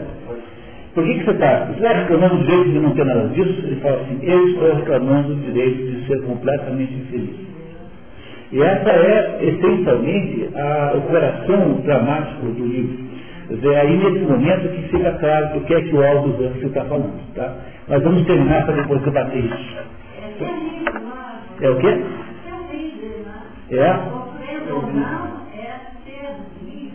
É ser livre, mas é ser, é ser uma outra coisa também. Mas a gente já vai discutir esse assunto quando terminar, só um pouquinho, vamos tentar entender daí o sentido do livro. Por favor.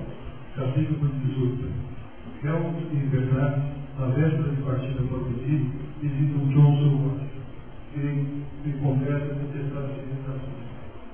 Ao perceber o milagre doentio de John, pergunta é, comeu alguma coisa que ele bem, que não lhe fez bem? E ele responde, responde comi a civilização.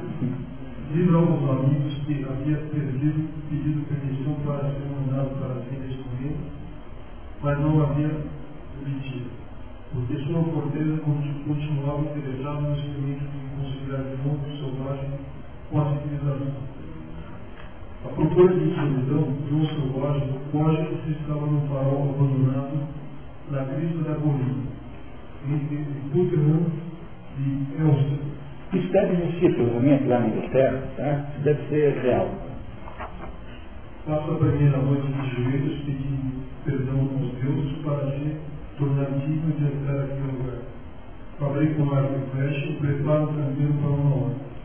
Enquanto faz o arco, vaga-se cantando indigno consigo mesmo, pelo desrespeito ao outro, começa a flagelar-se com uma corda conosco. Três cavaladores galvaninos e passagem ao rei, suplicando, suplicando, suplicando. Disparam quatro cruzados na cidade. Três dias depois, chegam repórteres para obter entrevista. João Selvagem os recebe o café e atira flechas com seus irmãos. Disparam. Obrigado. E agora o último leitor, um pedaço, que está aí comigo na vez, Edson. Alguns dias depois, João Selvagem está pensando em menina.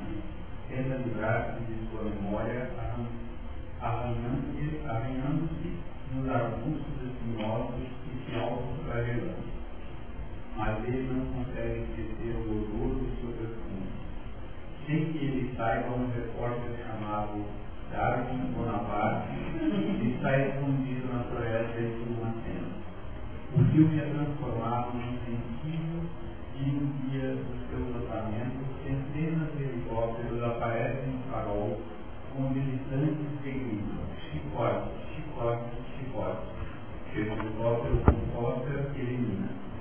Ela vai falar com ele, mas confuso com o barulho da aeronave e os gritos da multidão, além de humilhante e desesperado para matar a cara. Assua violentamente com a corda.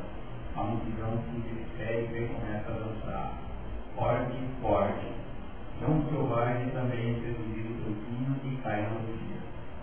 Algumas horas depois, quando a porta de um longo som impossível se ressoma e lembra-se dos acontecimentos e diz, ó oh Deus, meu Deus, e cobre o rosto com as mãos.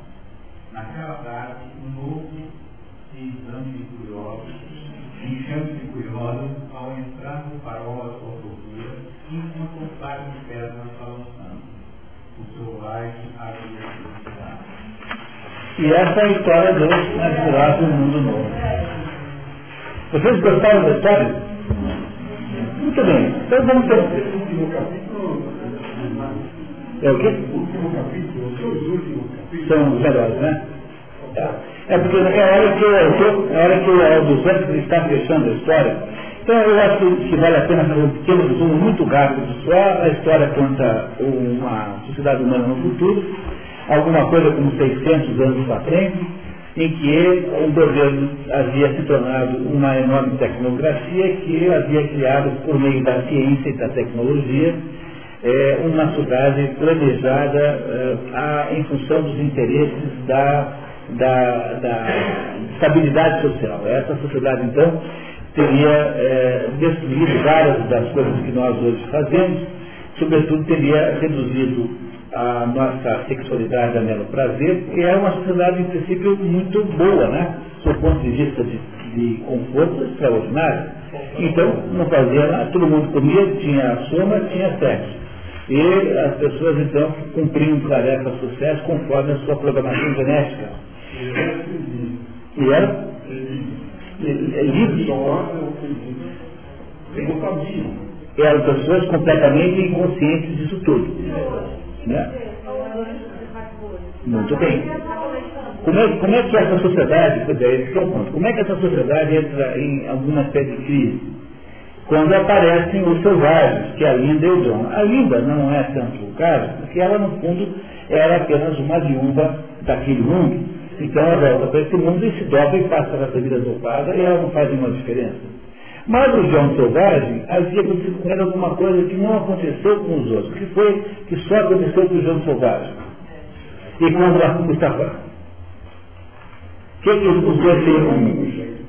Os dois sabiam Shakespeare. Os dois sabiam Shakespeare. Então, o que, o, qual é o sentido simbólico de Shakespeare aqui? É que o João Selvagem é, tinha dado um mergulho na obra de Shakespeare, que é uma espécie de catálogo geral lista telefônica da condição humana, você lê o Shakespeare, você tem todas, todos os esquemas humanos, é, sem exceção, aí é, presentes. Então, o João Selvagem tinha uma ideia de como funcionava a, a condição humana. E o João Selvagem, quando foi para o outro lado, para o mundo civilizado, é, percebeu o enorme contraste que há entre os seres humanos tais como eles são e aquele mundo de seres que eram autônomos, que eram seres mecânicos, que eram seres dependentes, subordinados do Estado, com nenhuma consciência de nenhuma espécie. E o, o João Selvagem se rebela contra isso. Essa rebelião é, configura-se numa, numa, ele, é, em última análise, foge e tenta ser uma espécie de, de, de, de isolado, alguém que está fora daquela situação, adianta a, que a cidade industrializa aquilo como se fosse mais uma espécie de atração. E o final da história é o suicídio da dissidência única que havia, que era do João Selvagem. O Helmut está na, nas Ilhas Malvinas e o outro lá está na Islândia. Dois lugares frios, por falar, né? Por falar nisso. O que é que essa gente lá. São lugares onde vão ficar bem. São selvagens, lugares selvagens, certo modo. O Helmut, com certeza. O Bernard talvez aprenda, mas o Bernard foi lá contra a vontade. Né? O Bernard, no fundo, queria ser empresário do, do, do, do João como é, alguém é empresário do, sei lá, do Topodício. Topodício, né? Era parecido com. Né? A ideia era, era mais ou menos essa. Né? É o quê? O Bernard? Não, será? O Bernard é um sujeito que ele tem uma insatisfação, mas pelo outro lado tem um sentido político muito forte. Ele não armou aquele contra-ataque contra o chefe dele. Quer dizer, é um sujeito que tem uma certa é, capacidade política. O Helmut, não, esse está sinceramente querendo entender alguma coisa. Né? O Helmut era professor, e, estava ensinando às crianças versos eh, sobre o estado humano da solidão. Então, quando a gente consegue compreender nesse ponto ah, o livro, né, o que era fundamentalmente a restrição, a rebeldia do João Selvagem com relação àquele mundo em que ele está vivendo? O que é que, no fundo, o, o rebelava contra aquele mundo? É, é mas é, mas o que isso significa? Não, mas tem uma coisa claríssima. O que é que o. É o quê? A mecanização. Mas a, mas a mecanização é, por sua vez, o, o que? Ela representa o quê? Livre-arbítrio. É uma coisa bem básica, tão básica que vocês estão. O, o selvagem não diz que ele aceita, a, tem, ele, ele, ele, ele, exige o direito de ser feliz. O que é que o, que, é que o João Selvagem? É o que? O, o João Selvagem não aceita a, a retirada da condição humana daquelas pessoas. Ele quer, ele quer ele viver a condição humana na sua plenitude. Por quê? Porque a condição humana, todo mundo aqui já tem essa experiência, né? é, é uma condição humana imperfeita, você tem momentos felizes, momentos infelizes, a sua vida o que é?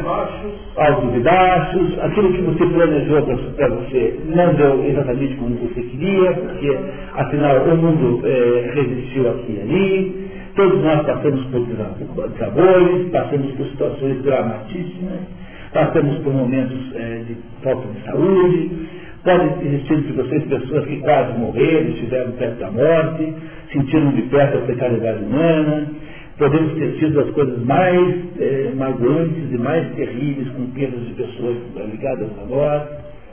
E isso é a vida humana. Eu concordo plenamente, mas isso é nosso conceito de, do que é ser humano.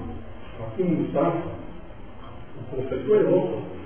para que pudesse ser possível haver um outro conceito, queremos desnaturar o ser humano. Porque o. Do ponto de vista dele, eu. É que aí, esse é o ponto central dessa história. Olha só. Ah, o ser humano tem um problema, entre as diversas tensões que o ser humano tem, é o fato de que nós vivemos sob, é, como uma espécie de, uma espécie de de, de recheio, tá? um sanduíche, entre dois, eh, dois pães de, que são forças formidáveis que nos matinam a vida. É assim, olha só, nós somos, se pegarmos então a simbologia do cristianismo, então nós somos, ao mesmo tempo que nós somos feitos a imagem e semelhança de Deus, e portanto, alguma coisa em nós que reflete a perfeição divina, não, não que nós sejamos isso, mas alguma coisa de Deus reflete em nós. Ao mesmo tempo, também a própria Bíblia nos diz que nós somos pó e ao pó voltaremos. Portanto, nós temos uma dualidade existencial, temos uma, uma espécie de tensão absolutamente insolúvel entre alguma coisa em nós que é perpétua como Deus é perfeita e ao mesmo tempo alguma coisa que nos iguala com um pernilongo. Não é isso? Tá? Então, nós temos as duas coisas juntas. É, não, pois é, o corpo pertence a essa segunda questão. É, é, é isso. Não, há essa, há essa ligação. Não, nós vamos ao mesmo, nós somos ao mesmo tempo corpo, alma e espírito, porque nós não conseguimos separar. Não, mas pelo menos fica, vamos só um ponto. Não é que não tem alma, é, é assim. Veja bem, é que, é, de certo modo sim, mas olha só. O que, que, o que é que acontece quando você se defronta frente a essa condição humana? Então, como eu disse para você no começo da conversa hoje, e tenho sempre insistido, porque cultura não é a gente saber essas coisas interessantes sobre o alto dos anos. Isso, obviamente, que é bom, não há nenhum mal fazer isso. Cultura é tentar entender o que é que essa história tem a ver com a sua própria vida. Porque a, abordagem aqui do nosso programa não é uma abordagem é, acadêmica, nós não vamos ficar debatendo aqui métodos exegéticos, constitucionistas, desconstitucionistas, o que for, nada disso tem menor importância. Essas coisas só têm importância no ambiente acadêmico. Aqui não, tá? Aqui o que interessa é dizer o seguinte, o que é que essa coisa aí que está, essa situação que está descrita, tem a ver com a nossa vida real e concreta, de modo que você saia daqui hoje entendendo um pouco melhor a sua própria vida do que entrar. É a única medida de sucesso desse esforço aqui. Então, durante a nossa vida, vocês nunca se sentiram nessa situação de desejar que houvesse uma solução externa, mágica, para acabar com os problemas da nossa vida? Ou uma dor que desapareceria porque um remédio milagroso acabaria com ela? Ou uma situação qualquer de ganhar uma loteria para acabar com os seus problemas com o seu chefe especial, ou o príncipe encantado ou a princesa encantada que vai aparecer na próxima curva e que você vai resolver o seu velho problema de querer uma pessoa específica e não achar as outras boas. Não é assim? Ou uma coisa qualquer que devolva alguém que você, quem você gosta que foi embora, que recupere alguma coisa, até mesmo uma oração para alguém para um santo é, mostrar para você onde é que está aquele anel que você não está encontrando. não é assim? É, é, é imaginar que o seu chefe possa ser transferido para a Finlândia. Entendeu? Quanto seria bom se ele desaparecesse e fosse embora para a Finlândia?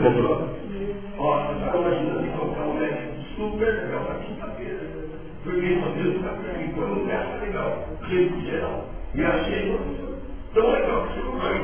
Ó, também. então, às vezes funciona, mas a maior parte das vezes não funciona, não é isso? Então, nós não temos, vocês nunca sentiram na vida de vocês o desejo de ter uma solução mágica pra, para o problema, os problemas concretos da vida humana? Aqueles que a gente não consegue impedir, muito bem. Pois é justamente porque nós gostamos, porque nós sonhamos com essa possibilidade, que o Estado nos é, tapeia, nos passa a perna e nos assalta. Porque o Estado fala assim para vocês, olha, eu sou o paraíso na Terra. O SUS vai resolver o problema da doença, o INSS é o problema da aposentadoria, o Estado enchendo de empresa estatal vai resolver o problema do emprego. Todos os males serão resolvidos pelo Estado. O Estado tem o poder de resolver todas as coisas para você. Você chegar na Suécia, se você for ter bêbado na rua, assim, cambaleante, o Estado interna você por conta própria numa, numa clínica de recuperação de alcoolismo, você vai ficar lá, sei lá, fazendo terapia em grupo nos próximos seis meses para. Não, você não vai lugar nenhum, mas o Estado acha que o seu problema de alcoolismo ele pode ser cuidado pelo Estado. Então, vocês compreendem que o que acontece é que toda vez que um ser humano dá-se conta é, da sua pobreza existencial, porque nós somos, afinal, absolutamente frágeis, somos, é, é, vocês conhecem o livro de Prometeu, o que, que Prometeu acabou lá preso na, na terra? Porque o Prometeu, Deus mandou distribuir para todos os animais da terra alguma, alguma coisa que fizesse com que eles pudessem se safar. E aí o Prometeu deu a tarefa para o seu irmão, tá? que é o Epimeteu. Prometeu e ele são contrários. O Epimeteu é irmão do Prometeu. E o Epimeteu é muito, era muito burrinho. E o Epimeteu distribuiu todos os benefícios para os animais, por exemplo, o leão vai ser forte, o, a, o guepardo vai ser rápido, os passarinhos voando, os gatos é, irão escalar árvores. E quando chegou na hora do ser humano, não tinha sobrado nada. De modo que o ser humano ia ficar uma vítima fácil de tudo quanto era predador. Foi então que Prometeu, para resolver o problema, ele vai lá no Éfeso, que é um deus do fogo, e rouba o fogo, que é um, uma espécie de símbolo da inteligência, e dá para o ser humano a inteligência. E é por isso que nós ficamos inteligentes, e foi um ato de tentar salvar a pátria, feito por Prometeu, e resolver o problema do irmão.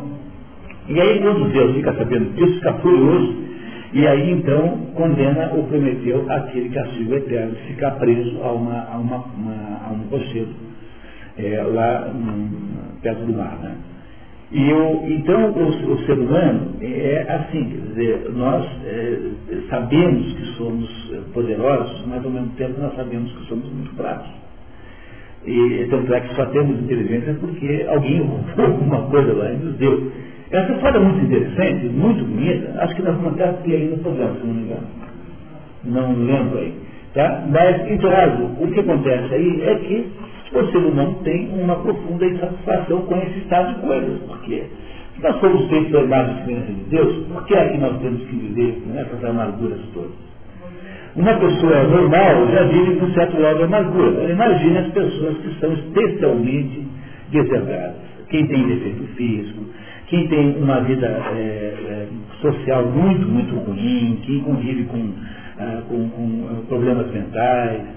Então, nós, ao mesmo tempo que reconhecemos em nós uma coisa especial, um status especial, ao mesmo tempo, nós estamos profundamente indignados com o fato de que, sozinhos nesse mundo, nós estamos aí é, condenados à deriva e ao insucesso. E essa situação, então, é a condição humana. A condição humana é esse contraste, esse conflito entre coisas que nos levam a compreender coisas que nenhum outro animal compreende, uma capacidade de transcender esse mundo e, ao mesmo tempo, uma animalidade intrínseca à nossa própria vida, que tem que ser resolvida com alimento, com descanso, com band-aid, com aspirina. Ou seja, temos um pedaço em que nos emanamos com os animais completamente, vivemos então de, de, aí, de rotinas fisiológicas, ao mesmo tempo que nós sabemos segredos que eles não sabem. Pois a nossa, toda vez que você se rebela contra isso, você permite que o Mustafa Ford é, é, tome conta da sua própria vida. O que as pessoas não compreendem é que isso não é alguma coisa que o Estado possa resolver. Quer dizer, a condição humana, ela pode até ser resolvida em parte pelo Estado, não é para não fazer nada. Mas no fundo não há SUS que resolva o problema da sua alma, não há INSS que resolva o problema da próxima medida, não há modo de você superar os problemas que são insolúveis, apelando para o Estado resolver isso. Pois o que acontece aí, nessa situação que o Huxley inventou, é justamente, de um modo absolutamente hiperbólico, exagerado, né, caricato, né, é, uma, é uma fantasia em torno desse fenômeno, desse fenômeno extraordinário que é a nossa incapacidade de aceitar a condição humana tal como ela é. E toda vez que a gente faz reclama e pede para o governo ajudar, o governo acha ótimo, porque o que, que ele faz? Toda vez que ele atende uma demanda social, toda vez que ele cria uma política pública, coisa. Olha, eu digo essas coisas para vocês assim, com um certo enjoo, tá?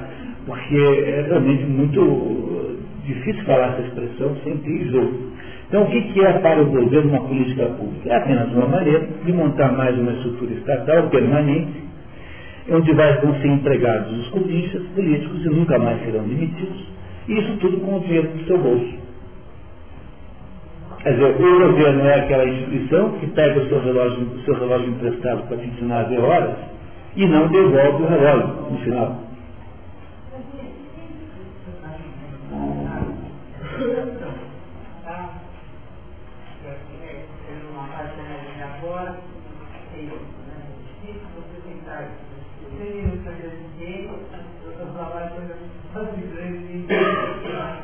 aceitar essa é tudo que é sério, tá, tudo bem. Da mesma forma que eu, entre aspas, às vezes, as pessoas mais, quem se pede mais está, tá? E às vezes as mulheres mais dos homens, tá? Ou mais, tá? Ou, quando você pede para Deus, tá? A coisa para pedir, não, é tudo a mesma coisa. Não é tudo a mesma coisa, porque uh, Deus irá responder a pedidos, uh, Deus, em princípio, gosta de você. Né? Então, se você rezar para Deus e pedir para Ele que você quer ter um BLD 540 de qualquer jeito, é, é, é, muito improvável que ele aceite isso, que ele te, resolva isso, é, porque Deus, a gente, quando você, uma das maneiras melhores de entender isso é você parar um dia para tentar entender o que significa a oração chamada Pai Nosso. Tá? Pai Nosso, se você pensar é, no Pai Nosso, tirar um pedacinho por pedacinho e analisar cada pedaço, você descobre uma coisa maravilhosa, que cada palavra que está ali tem um sentido extraordinariamente preciso. Então, o, o que você pede quando você pede Pai Nosso que estás no céu, santificado seja o vosso nome, venha a nós o vosso reino. O que você tem que pedir para Deus é que você fique mais parecido com Ele e não Ele parecido com você. Dizer, o que você deve imaginar que Deus faça é que Ele, porque o Pai Nosso só é, é necessário numa sociedade, numa unidade que de alguma maneira está dissociada de Deus, porque se houvesse uma total e completa sintonia, e isso é o que existe no mundo antes da queda, e é mais ou menos o assunto do, também do Regnum daqui a um mês, você não, ter, não teria necessidade de isso, porque o céu e a terra estariam juntos. O que, o que caracteriza o paraíso é a junção do céu e da terra. Essa separação das duas coisas é aquilo que você gostaria de pedir a Deus que pudesse ser destruído. Você quer recuperar a condição inicial. Então, quando você faz pedidos a Deus, a não ser que você. É, porque esse negócio do, do, do mundo moderno transformou tudo em, em dinheiro, né? Então as pessoas é, vão à igreja, essas igrejas aí, você, porque o negócio deles é conseguir que o gerente do banco aumente o limite do cheque especial, entendeu? Então eu não estou dizendo que essas coisas materiais não são importantes. São importantes sim. O problema é que a gente deveria olhar para cima e não para baixo. Então, o que faz com que a condição humana seja perceptível? O que, que o Estado resolve para você? O Estado resolve o plano de saúde melhorar o SUS, por exemplo. Mas o Estado não resolve os, os, os, os meus espíritos. Não é isso? Quer dizer, se tem um espírito, uma alma e um corpo, então há doenças do espírito, da alma e do corpo. Então o SUS consegue melhorar os, as doenças do, do corpo, mas não consegue resolver as doenças do espírito. Então o problema todo é que a rebelião do ser humano com relação à sua condição é a origem de todo o sofrimento humano. No fundo, nós precisamos aceitar o fato de que vivemos nessa ambiguidade existencial. Nós somos ao mesmo tempo é reflexos de Deus e temos em nós alguma coisa que reflete o divino, reflete, como o sol se reflete na parede. Compreendendo que sentido é que nós temos reflexos de Deus? Não que nós sejamos Deus, nós não somos, mas o Deus, né? Ao mesmo tempo que nós temos esse componente divino, nós temos um componente humano, material, concreto, que também existe. Depois continuarmos mostrando, não tem nenhuma dúvida disso. O problema todo é a gente jogar todas as fichas para em César, achando que César vai resolver o problema dos nossos amores frustrados, da nossa infelicidade profissional, do fato de que nós carregamos culpas, de não termos feito coisas de que nós nos arrependemos hoje, ou termos feito coisas assim. E o que destrói a, a condição humana é você imaginar que tudo pode ser resolvido por força de políticas públicas. Como as pessoas não se dão conta disso, de certo modo se rebelam contra isso, elas então entregam para o Estado essa, essa, essa tarefa. E o Estado é o quê? O Estado que está aqui é, digamos assim, muito mais exagerado do que é hoje, mas se você pensar bem, considerando que ele está imaginando 700 anos, o Estado hoje é assim, é o, é o Ministério da Saúde que diz que deve fumar, não deve. Não é isso? Não é? Não parece com essa conversa, não parece com a conversa lá do, dos grupos, não sei das quantas lá? É o governo querendo que você eh, use os adjetivos, eh, não pode chamar ninguém de palhaço mais, porque os palhaços, propriamente ditos, ficam ofendidos, não é isso? Tá? É coisas assim. Você, o que é a escola no tempo moderno hoje? É aquele negócio que acontece no começo da história, em que você ensina é, as crianças como é que eles devem se comportar perante o mundo, ou seja, é uma formação da mente, é uma, é uma espécie de fazer a cabeça de todo mundo. Então tudo que você vê acontecendo aqui dentro está acontecendo na vida real, é, assim parcialmente, e deve ser agora, provavelmente alguns anos, ser seguido a liberação das drogas. A liberação das drogas é a restrição do estômago, mais ou menos equivalente ao sono. Então, o que é que o governo federal diz para os povos do Brasil? Qual é a obrigação do governo federal? Ele diz assim, olha, eu criei um ambiente aqui para a economia crescer tanto, que esses povos aí vão ter agora uma coisa chamada emprego. O sujeito vai chegar em casa e vai dizer assim, mulher, eu trabalhei o dia inteiro, está aqui o dinheirinho que eu trouxe para a gente viver. Vocês acham que um homem que não é capaz de fazer isso tem alguma viabilidade emocional na vida? Um sujeito que perde a admissão do emprego para pegar lá um dinheirinho cada troço desse? Vocês compreendem o que significa uma coisa dessa chamada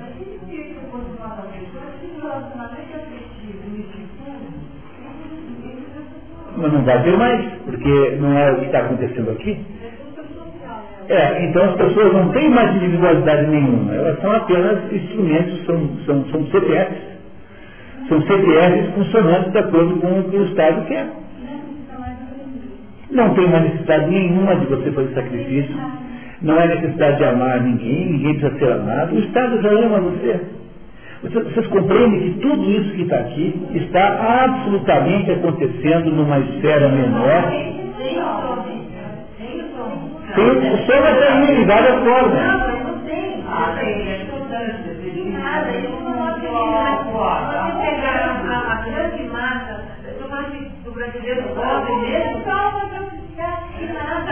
Virginia, olha aqui, ó. É assim, dizer, mas isso é uma espécie de soma.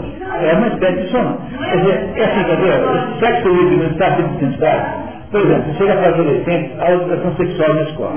Quando você chega assim para mim que tem 14 anos, a sua obrigação é dizer o seguinte, olha, meu filho, minha filha, com 14 anos, é melhor a gente tomar aí cuidado, esperar um pouco mais para usar, porque afinal de contas, né, não é bom nenhuma menina ter filhos com 14 anos, a responsabilidade do ato é maior do que o tamanho humano que vocês têm. Essa é a única recomendação decente a dar adolescente com 14 anos. Mas o que, que você faz? Você ensina a usar camisinha. Mas o que, que é ensinar a usar camisinha? Não, mas... Não... o estrangeiro chega aqui, vê aquela garota bonitinha, leva ela para o hotel e ela tem 16 anos? Não, não, não. Não se mostra, por favor. Mas,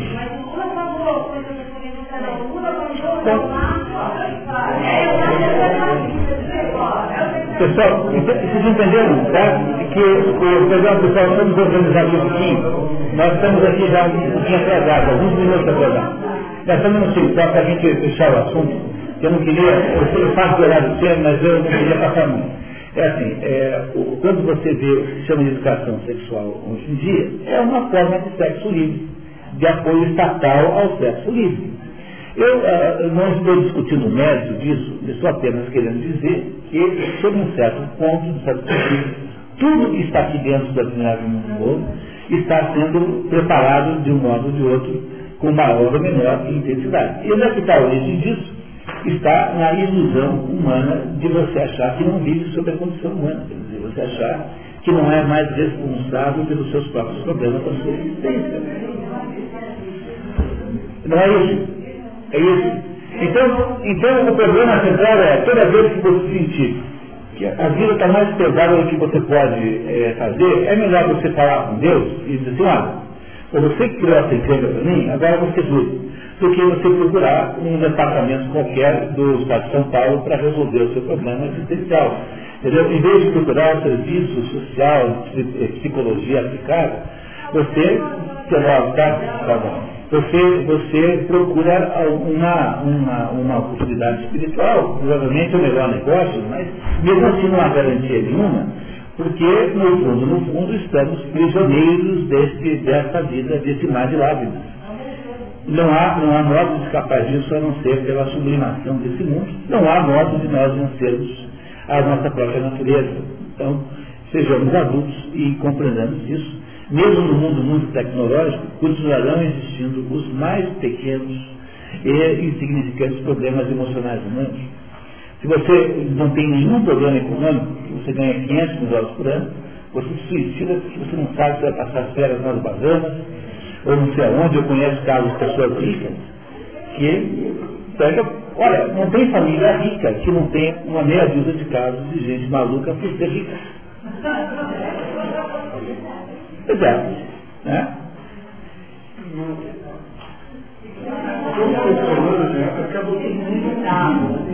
Mais ou menos.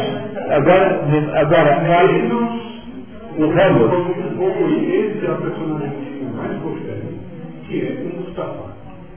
Que ele está pagando pela escolha dele. É. E escolher, escolher significa admitir os dois lados. Você não pode fazer escolha sobre o bom. Ele sabe disso tudo. Ele sabe, escolheu e no discurso dele, no último capítulo, a gente sente que não fui só nascer, foi. Ele, ele, ele, ele, ele, na verdade, sabe, mas ele acha conveniente manter as coisas como estão. Ele acha que assim bom. É isso mesmo. Tá? Quer dizer, na, na verdade, sabe o que significa essa história? Era aquela velha história que se dizia antigamente que há o baixo clero e o alto clero. A diferença é que o baixo clero entendeu e o alto não. Isso é, sempre se repetiu isso como em minha moral, né? O padre lá da paróquia, do, lá da periferia, entendeu-se. Mas o Papa não, o Papa acha que isso tudo é uma espécie de mentira que lhe convém. Essa é uma. O Mustafa é assim, quer dizer, sabe exatamente o que está acontecendo. Só que ele não abre isso, abriu para quem só? Abriu para o João, porque o João era tão, estava tão isolado socialmente, que por mais que o João que estava errado, jamais alguém acreditaria nele. Né? Porque o John era um sujeito que no máximo iria escrever de, de, de assunto de piada. Ele não tem nenhuma credibilidade. Ele é um selvagem. Então com ele ele pode falar a verdade.